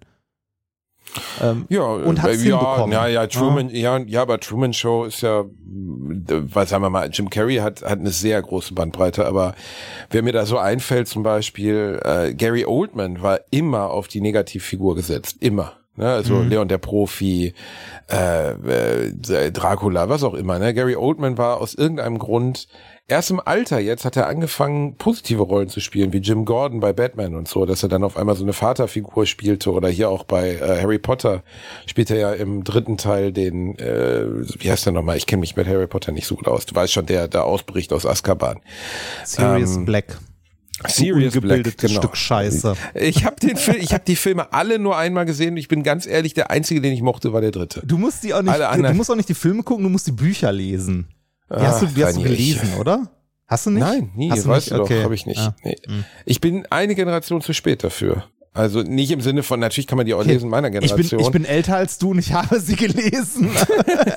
weil du ein ungebildeter Depp bist. ja, richtig. Na, der nicht nein. mehr in der Lage ist, wo ich darauf mal kurz zu sprechen kommen möchte, am äh, Automaten des Verkehrsbunds Rhein-Ruhr ein Tagesticket für die Stadt Essen zu kaufen.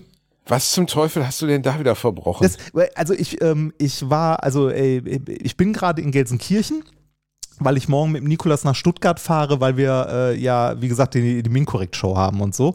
Und ähm, äh, da äh, ich in Essen war, wollte ich noch irgendwie ein bisschen in Essen unterwegs sein. Ich wollte halt mal kurz zum Grab meiner Eltern und irgendwie noch meine Geschwister besuchen und so weiter, äh, weil ich bin halt die meiste Zeit in Ludwigshafen und ähm, habe dann gedacht so, okay, dann kaufst du dir mal ein Ticket für den öffentlichen Nahverkehr. Und da ich den ganzen Tag unterwegs war, dachte ich, kaufst dir ein Tagesticket. Ne, wird ja dann die günstigste Variante sein. Lohnt sich ja meistens ab drei Fahrten oder so.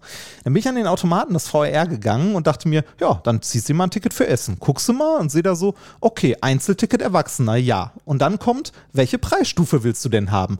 A1, A2, A3, B, C oder D? Ja, aber kann man da nicht einfach eingeben, zu welcher Station du fahren Na, möchtest? natürlich kannst du das machen, aber ich wollte ja keine Einfachfahrt, ich wollte ja ein Tagesticket haben. Das den so, ganzen, okay. das, also ne, das halt äh, die, den ganzen Raum Essen abbildet. Ich musste dann ohne Scheiß mein Handy rausnehmen und googeln, welche Preisstufe das denn ist. Das ist nämlich im äh, VR richtig bescheuert geregelt. Ähm, früher war das so, also als ich noch in Essen gewohnt habe, war das so, Preisstufe A ist halt Essen, B ist angrenzende Städte und C ist, du willst irgendwie ganz weit wegfahren, aber noch innerhalb des Ruhrgebiets. Ähm, jetzt ist es so, A1, A2 und A3 sind verschiedene Städte des Ruhrgebiets, je nach Größe und Ausbau des öffentlichen Nahverkehrs dort. Das Ernsthaft? Heißt, ja, ernsthaft. Das heißt, du musst das wissen oder googeln. Es ist total bescheuert. Und dann gibt es auch irgendwie tausend Tarife mit irgendwie äh, Flex 25 Plus und Young und äh, Bären und was weiß ich nicht was Ticket. Ich habe da gesessen, ich war überfordert davon. ähm, mir, also ich habe es nicht hinbekommen, ähm, ohne jetzt irgendwie zu googeln oder so, zu gucken, wie kriege ich ein Tagesticket für Essen. Und da denke ich mir so, da läuft doch grundlegend was falsch. Wenn die Tarifstruktur so kompliziert ist, dass ich das nicht hinbekomme, äh, also ich habe am Ende habe ich mir einfach die, äh, die App des Verkehrsverbunds genommen und so äh, Check-in, Check-out gemacht. Das kannst du halt auch machen für Einzelfahrten. Ne, so an der Station, wo bist, Check-in, fährst irgendwo hin, machst dann Check-out und bezahlst dann deine 2 Euro irgendwas. Ist ja okay. Aber äh, ich habe da gesessen dachte mir, das kann doch nicht sein, dass eine Tarifstruktur für den öffentlichen Nahverkehr so äh, kompliziert ist, dass man das nicht hinbekommt. Naja. Nee, darf natürlich nicht sein, aber pff, also ey, das ist ja sehr, sehr oft, dass man da sitzt und denkt so, allen Ernstes, so kompliziert wollt ihr etwas machen? Also Ja, das, das ist, ja, ja- das bei, ich meine, Rheinland, wir haben, der Beruf Steuerberater existiert, weil es, weil es dem normalen Menschen nicht möglich ist zu verstehen, wie Steuern Nein, nein, nein, nein, funktionieren. nein. Der, der Beruf Steuerberater existiert, damit du als reicher Mensch die Möglichkeit hast, weniger, prozentual weniger Steuern zu zahlen als jemand, der wenig Geld hat. Aber ist das Meine- wirklich so, Reini? Also ich habe nicht das Gefühl, also ich bin bei einer ziemlich guten Steuerberatung, die auch ziemlich bekannt ist. Und trotzdem, die würden mir niemals irgendwas raten, was nicht, was Grauzone ist. Niemals. Nein, Weil nein, nein, sagen, das, ey, nein, das, ist, das ist ja nicht Grauzone, das muss nicht Grauzone sein. Es ist einfach bei, äh, bei der Steuer, ähm, ich weiß noch, als ich mich mit, mein, also mit meiner Frau unterhalten habe und sie mich fragte, kann man das von der Steuer absetzen? Und da sagte ich ihr, meine persönliche goldene Regel, und die hat bis jetzt immer gestimmt, ist, würde es reichen Leuten nützen? Wenn die Antwort ja ist, dann kannst du es von der Steuer absetzen. Und das hat bis jetzt immer gestimmt. Diese Beispiel. goldene Armbrust brauche ich, um Bären zu jagen. Ja, in meinem Wald. genau. Mann. Das, aber das, das stimmt fast immer. Also äh, Würde es das- reichen Leuten, Reini, was heißt denn das? Der Austernlöffel oder was, Nee, was, was ne- würde nein, reichen Leuten nützen? Nee, ne, nein, jemand, also äh, Beispiel ähm, äh, Eigentum. Du hast eine Eigentumswohnung, ne? Also in Anführungszeichen reich. So, wenn du jetzt äh, einen durchschnittlichen verdient, also wenn, wenn du durchschnittlich gut verdienst oder so, dann zahlst du deine Eigentumswohnung oder eventuell dein Haus ab, wohnst da drin und bist glücklich. Ne? Als reicher Mensch hast du eventuell drei bis vier Eigentumswohnungen, die du vermietest. Wenn du selbst in deiner Wohnung wohnst, kannst du so gut wie nichts von der Steuer absetzen. Wenn du sie vermietest und damit Geld verdienst, dann kannst du so gut wie alles von der Steuer absetzen. Das stimmt. Ne? Ne? Das also wahr, du, das du kannst wahr. sogar den Kaufpreis von der Steuer absetzen über mehrere Jahre.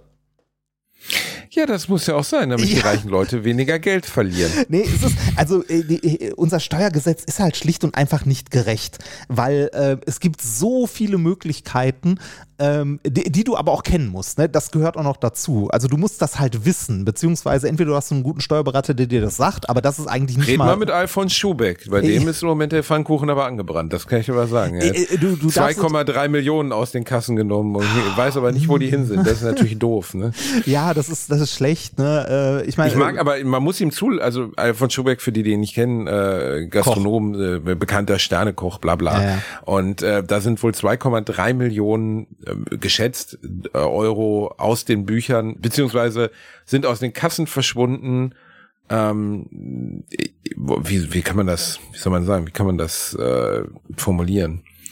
Also er hat irgendwie die aus der Kasse genommen und die nicht verbucht oder so, ich weiß es nicht genau. Jedenfalls das Schönste, also er hat ein Geständnis abgelegt, ähm, was ich gut finde, ne? Also warum auch immer, ne? manchmal legt man ja auch ein Geständnis ab, weil man so schon am Arsch ist, dass man Ja. denkt, lieber lieber die Wahrheit mit der Wahrheit drei Jahre in Bau als mit der Lüge fünf.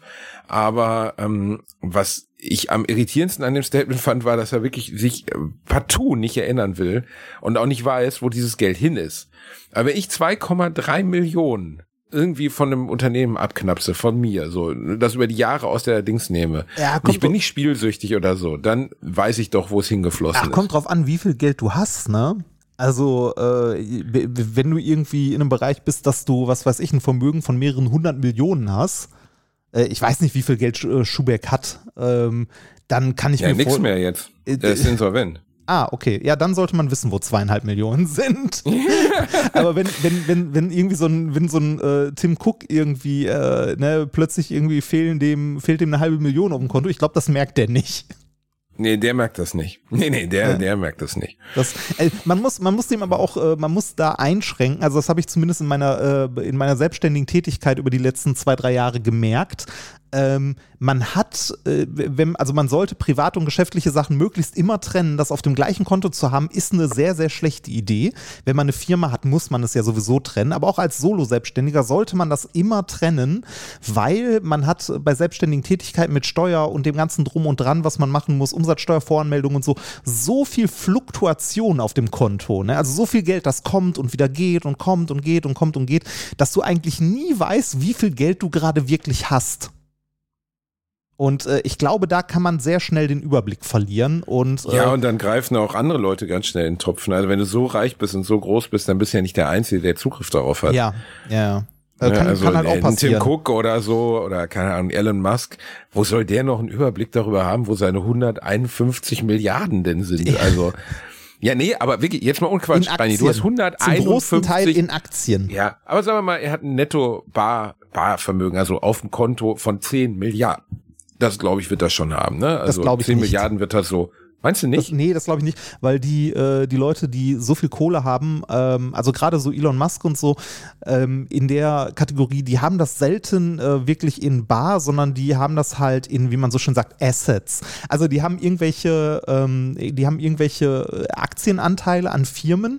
Wenn sie Geld brauchen, leihen sie sich Geld und hinterlegen als Sicherheit die, äh, die Aktien quasi und zahlen dann irgendwann äh, mit den Aktiengewinnen oder mit den Aktien selbst diese Steuern zurück. Äh, Quatsch, diese Steuern, diese Schulden zurück. Das hat nämlich den Vorteil, gerade zum Beispiel in den USA, dass du darauf keine Steuern zahlst, wenn du dir Geld nur leihst. Wenn du, wenn du deine Aktien verkaufst und von dem Geld lebst, dann zahlst du natürlich Steuern darauf, weil du ja Aktiengewinne hast, dadurch, dass du die Aktien verkauft hast. Wenn du dir aber Geld leihst, davon lebst und dann Schulden bezahlst, dann zahlst du keine Steuern. So vermeiden Hm. die es unter anderem äh, halt generell Steuern zu zahlen. Deshalb haben die meistens kein sehr hohes Barvermögen, aber jederzeit natürlich Zugriff auf ein sehr großes Vermögen, wenn sie denn wollen. Ja, okay, gut erklärt. Ich kann da jetzt gar nichts gegenhalten, weil ich das wirklich nicht, ähm, weil, weil ich darüber wirklich gar nichts weiß. Äh, ich ich habe gestern noch mit jemandem über diese, diese enorme Summe Geld gesprochen. Also wenn man so reich ist, irgendwie im Milliardenbereich. Mhm. Wirklich, wenn du es mir offen anbieten würdest, wenn du jetzt sagen würdest, Basti, hier ist eine Milliarde Euro, ich würde es nicht wollen, glaube ich. Echt nicht? Weil ich habe jetzt schon, all, nee, ich glaube, ich würde es nicht wollen. Also, äh, Äh, erstens, ähm, diverse Gründe. Er, wirklich jetzt nicht ohne hier den grünen Samariter zu geben, äh, aber erstens, ähm, wirklich ganz ernsthaft, ich, ich habe schon alles, was ich brauche. Es gibt nichts, was ich nicht haben kann, was ich nicht schon habe. Zweitens, und das ist auch der wahr, also wirklich wahre Grund, ich ähm, würde es als Bürde empfinden. Erstens, die ganze Welt hungert, den Menschen gilt Scheiße. Ähm, es gibt so viele Menschen, die Hilfe brauchen. Ich wüsste nicht, wohin mit dem Geld, um Menschen zu helfen. Ja. Äh, äh, ich, äh, ich würde ganz viel Geld darüber verlieren, dass ich es Menschen geben würde, die vielleicht nichts Gutes damit machen. Ähm, ich würde, ich würde sowieso nichts anders machen, als es jetzt groß wäre. Also klar, wahrscheinlich würde ich mir ein krasses Haus mit einem krassen Kinosaal kaufen, aber das war's dann auch. Also, Ja. aber das liegt aber jetzt natürlich, also ohne jetzt arrogant klingen zu wollen, weil ich sowieso schon in einer wohlsituierten Situation bin, in der ich genug Geld habe, um mir alles zu kaufen, was ich will und mich für Luxusartikel nicht interessiere. Ich interessiere mich nicht für Rolex, ich interessiere mich nicht für Lamborghini. Das ist mir alles scheißegal, das interessiert mich nicht. Mhm. Ähm, dementsprechend habe ich jetzt alles schon und diese Milliarde wäre, also ist ja ein völlig absoluter Begriff, eine Milliarde, aber ich wüsste nicht, wohin damit. Ich wüsste gar nicht, was ich damit tun sollte. Ich würde mir dann irgendwie drei, vier, fünf Häuser auf der ganzen Welt kaufen aber ob ich dann glücklicher wäre, weiß ich nicht. Du kannst, äh, du kannst, also du musst dir dann neue Hobbys suchen, ne? Also du kannst dann irgendwie dann bist in diesem Milliardärsclub und äh, versuchst irgendwie, was weiß ich, äh, Hunger in Afrika zu bekämpfen oder so, ne? Also irgendwas, äh, wo du halt sagst, so probiere ich mal, ne? Oder irgendwie steckst Geld in die Forschung oder so. Äh, das haben. Ja, aber wenn äh, du das zumindest tut, ist es ja gut. Ja, also es das gibt ja genug, ja die das, Beispiel- denke ich, nicht tun. Zum ne? Beispiel äh, einer der Gründer von SAP, der kommt ja ähm, da aus äh, Baden-Württemberg aus der Ecke und äh, der hat, äh, also Klaus Schirner hat eine Stiftung gegründet, die ähm, äh, Wissenschaftskommunikation im Wesentlichen unterstützt. Also Museen gebaut, so Kindermuseen ähm, und äh, aus der Stiftung wird auch jedes Jahr noch, also werden mehrere so Kommunikationssachen äh, von den Universitäten gefördert und so. Sowas kannst du dann halt machen. Ne? Also persönliche Sachen, die dir irgendwie, also irgendwie Freude bringen oder so, dafür brauchst du keine Milliarde. Und irgendwann ist viel Geld, äh, das klingt so bescheuert, ne? Aber Leute, die viel Geld haben, haben auch irgendwann Angst, das wieder zu verlieren. Und diese Angst wird, glaube ich, eine Belastung. Ne, also Das glaub es- ich auch. Ja, jammern Also- auf hohem Niveau, ne? Also ne, es ist eine andere Art von Angst, ob du Angst hast, eine Million zu verlieren oder Angst hast, deine Gasrechnung nicht mehr bezahlen zu können oder was zu essen auf dem Tisch zu haben oder so. Aber ähm, ich, äh, ich glaube, dass das nicht so geil ist. Es gibt ja auch diesen einen Multimillionär, der irgendwann äh, im Alter von 70 oder so gesagt hat, ich habe keinen Bock mehr darauf, alles äh, verschenkt hat, quasi und gespendet hat, um dann LKW-Fahrer zu werden. Weil er das immer werden wollte als kleines Kind schon. Und ist dann LKW-Fahrer geworden. Ey, pff, also äh, wa- warum nicht, ne? Folgt Ja. deinem, in Anführungszeichen, folgt deinem Traum so. Wenn, also klar, er hätte es natürlich auch, also weißt du, er hätte ja auch Forrest Gump-mäßiges machen können, das Geld behalten und trotzdem das machen, worauf er Bock hat. Ja. Ja. Aber er hat sich dann entschieden, noch in Anführungszeichen was gut. Also es gibt doch diese herrliche Szene. Ich weiß, Forrest Gump ist eine fiktive Figur, die nicht existiert hat. Aber er gewinnt ja, äh, oder er wird ja auch Multimillionär mit der Baba Shrimp Company, also wo er irgendwie äh, Shrimps sch äh, erntet, also erntet, was er angelt. Ja. Und äh, vorher hat er immer den Rasen der Gemeinde gemäht, irgendwie für fünf Dollar die Stunde. Und das ist einer der Sätze, die mir immer in Erinnerung bleiben, wenn ich an diesen Film denke. Und dann sprechen sie ihn halt, also das ist irgendwie nur so ein Zwischenschnitt und dann wird halt gesagt, ja, und dann hat die Gemeinde mich gebeten, ob ich den Rasen noch weiter mähen würde. Also ich kann das jetzt nicht genau wiedergeben, weil ich habe den Film seit 20 Jahren nicht gesehen. Das Aber- macht er dann und dann, sagt völlig er, umsonst. Genau, und dann sagt er, und dann mähte ich den Rasen für umsonst. Ja. Und das ist einfach so, das ist, ich, ich finde ja die Figur des Forrest Gump sowieso so unglaublich schön, weil Ist das super, halt ist ein unglaublich toller Film. Ja, es gibt eine Buchfortsetzung, äh, Fortsetzung. Der Film ist ja leider nie fortgesetzt worden Ja. und die, die Buchfortsetzung ist wohl ziemlich düster. Aber ähm, da- das ist halt einfach so eine berührende Szene, weil du denkst, das passt auch zu dieser Figur. Er hat eh keinen Begriff von Geld, er ist ja im weitesten Sinne schwachsinnig. Ähm, und äh, ihm ist es egal und er mäht dann halt einfach weiter den Rasen, weil er das halt einfach gerne gemacht hat. Mhm. So, und in dieser, in dieser, also dieses alte, äh, glücklich sind die Dummen, ist kein so unbedingt falscher Satz. Auch wenn der jetzt ne, ähm, herabwürdigend klingt. Aber wenn du dich mit der Schwere der Welt, also äh, Tom Forrest Gump zeichnet sich ja auf der einen Seite durch seine, seine Nase fürs Glück aus, dass er eigentlich immer Glück hat. Ja. Ne, den Vietnamkrieg überlebt, äh, trotz größter Widrigkeiten. Ja, ne, Äh, der beste Tischtennisspieler genau der Welt. Also er, er stolpert ja durch sein Leben und wird trotzdem immer belohnt dafür. Ähm, und er denkt halt nicht nach. Ne? Er scheitert nicht an dem, an dem Gedanken. Als wir eben über Häuser und, und sowas sprachen, äh, ich habe mir auch schon mal Gedanken drüber gemacht, wie wird mein Alter aussehen so. Und Mhm. zum Beispiel, wenn ich jetzt äh, das ist wirklich mein Alterstraum. Ich habe ja mal erzählt, ich war auf den Seychellen und dort steht so ein, so ein türkises, auf La Digue steht so ein türkis, türkises Haus aus Holz mit so einer Veranda, wie in so amerikanischen Filmen, direkt am Strand. Keine Ahnung, wem das gehört. Werden keine armen Leute sein. Ich vermute mal eher Ausländer als Inländer.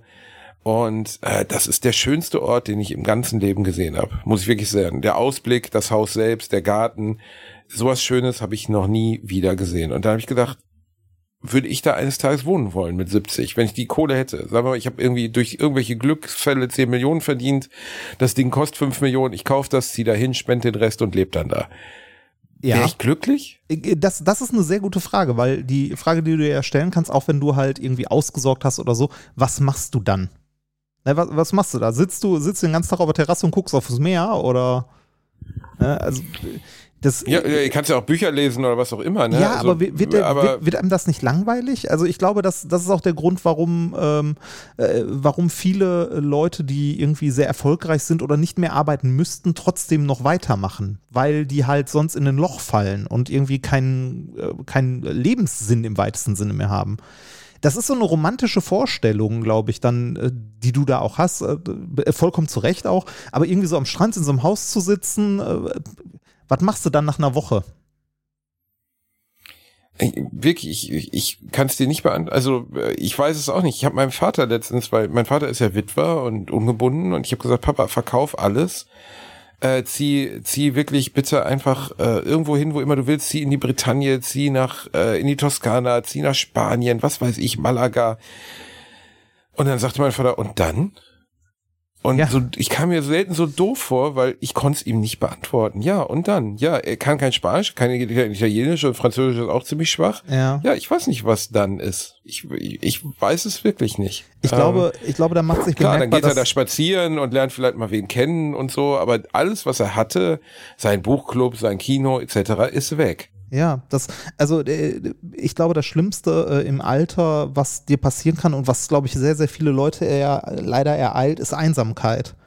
Weil die, die Leute sind halt, also äh, deine Freunde sterben weg. Ähm, selbst wenn du, wenn du alles hast und irgendwo hinziehst oder so, ne? Es bringt, also es gibt dir doch alles nichts, wenn du da alleine bist. Also Ja, das Ziehen an eine, an eine fremde Stelle, wo man niemanden kennt, ist natürlich im weitesten Sinne programmierte Einsamkeit. Ne? ja, oder auch Also klar für- kann für- er da Menschen suchen oder so, für manche Leute ist das auch Abenteuer. Ne? Also ich verstehe zum Beispiel, was ich auch nicht machen kann, ist alleine in Urlaub fahren. Also alleine in Urlaub fahren hätte ich nichts von. Also wenn ich ohne meine Frau in Urlaub fahren würde, äh, ich würde mich zu Tode langweilen. Also ich wüsste nicht, was ich da machen soll, weil ja, Aber du bist schon eigentlich der typische Typ, der alleine in so einem All-Inclusive-Hotel an so einem Einzeltisch sitzt und äh, fremden Paaren zulächelt. so ein bisschen creepy, äh, weißt grummel. Ich grummel vor mich hin und lese Zeitung. Nee, Äh, äh, genau, und dann gehst du an denen vorbei und sagst, alle Liebe endet eines Tages, nur damit ihr es wisst. ja. Ihr werdet auch sterben. Ähm, Und er fickt deine Schwester, verpiss doch nicht.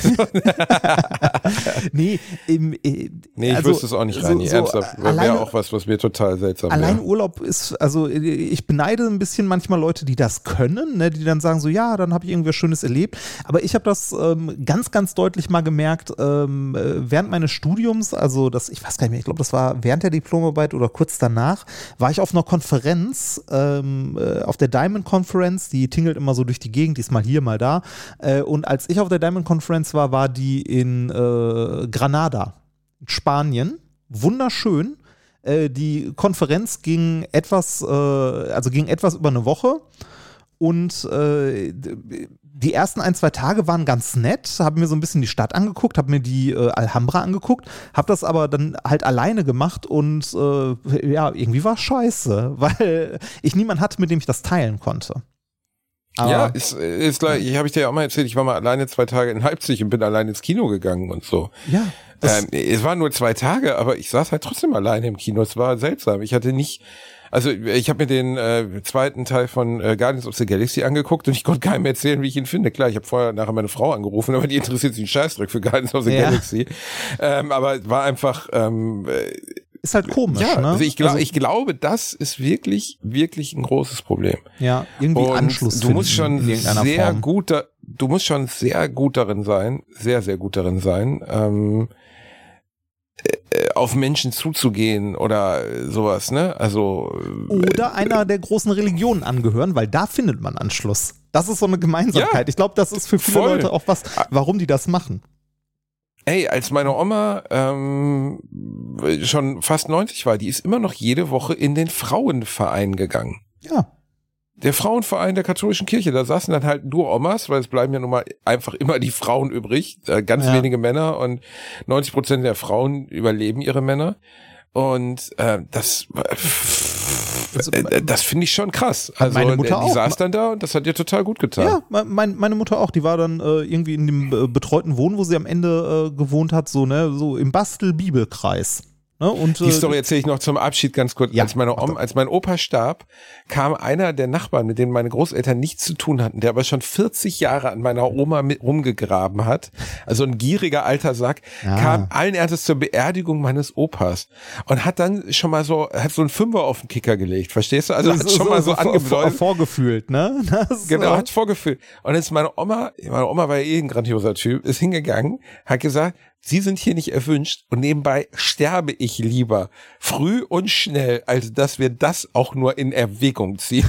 aber auch schon hart, äh. Ja, aber der Typ war auch ein Wichser, ne? Und Ja. ganz ehrlich, wer geht sonst? Meine Oma war 55 Jahre verheiratet. Für die war ganz klar, dass da nie wieder irgendjemand kommen wird. Wer geht denn dann zur Beerdigung und sagt schon mal, hier, äh, äh, der- das Loch kann ich stopfen. Okay, das ist Also ich- schlecht formuliert, aber du weißt, was ich meine. Sag mal so, die Zeit Wer wird macht knapp, denn sowas? ne? Halt die rein, ich halt Fresse. Es geht um meine Oma. Last Man Standing. So, ähm, Das war die neue Folge ja. Alliteration am Arsch. Wir lieben euch. Jetzt am Ende spielen wir noch ein, was unser lieber Freund ist der falsche Begriff, wir kennen ihn nicht, was der von uns geschätzte Danger Dan über Igor Levitt oder für Igor Levitt bei diesem Preis gesagt hat, bei der Laudatio. Und äh, danke, Reini, dass du das reinschneidest. Du hast ja, zum Glück heute nichts vor. Ja, ich hab da heute Wir haben euch lieb, vor. passt auf euch auf. Und äh, alles, was, was Danger Dan dort sagt, wollen wir beide unterschreiben. ja, bis dann, macht's gut, tschüss. Tschüss, Licht und Liebe, Endstation Sehnsucht.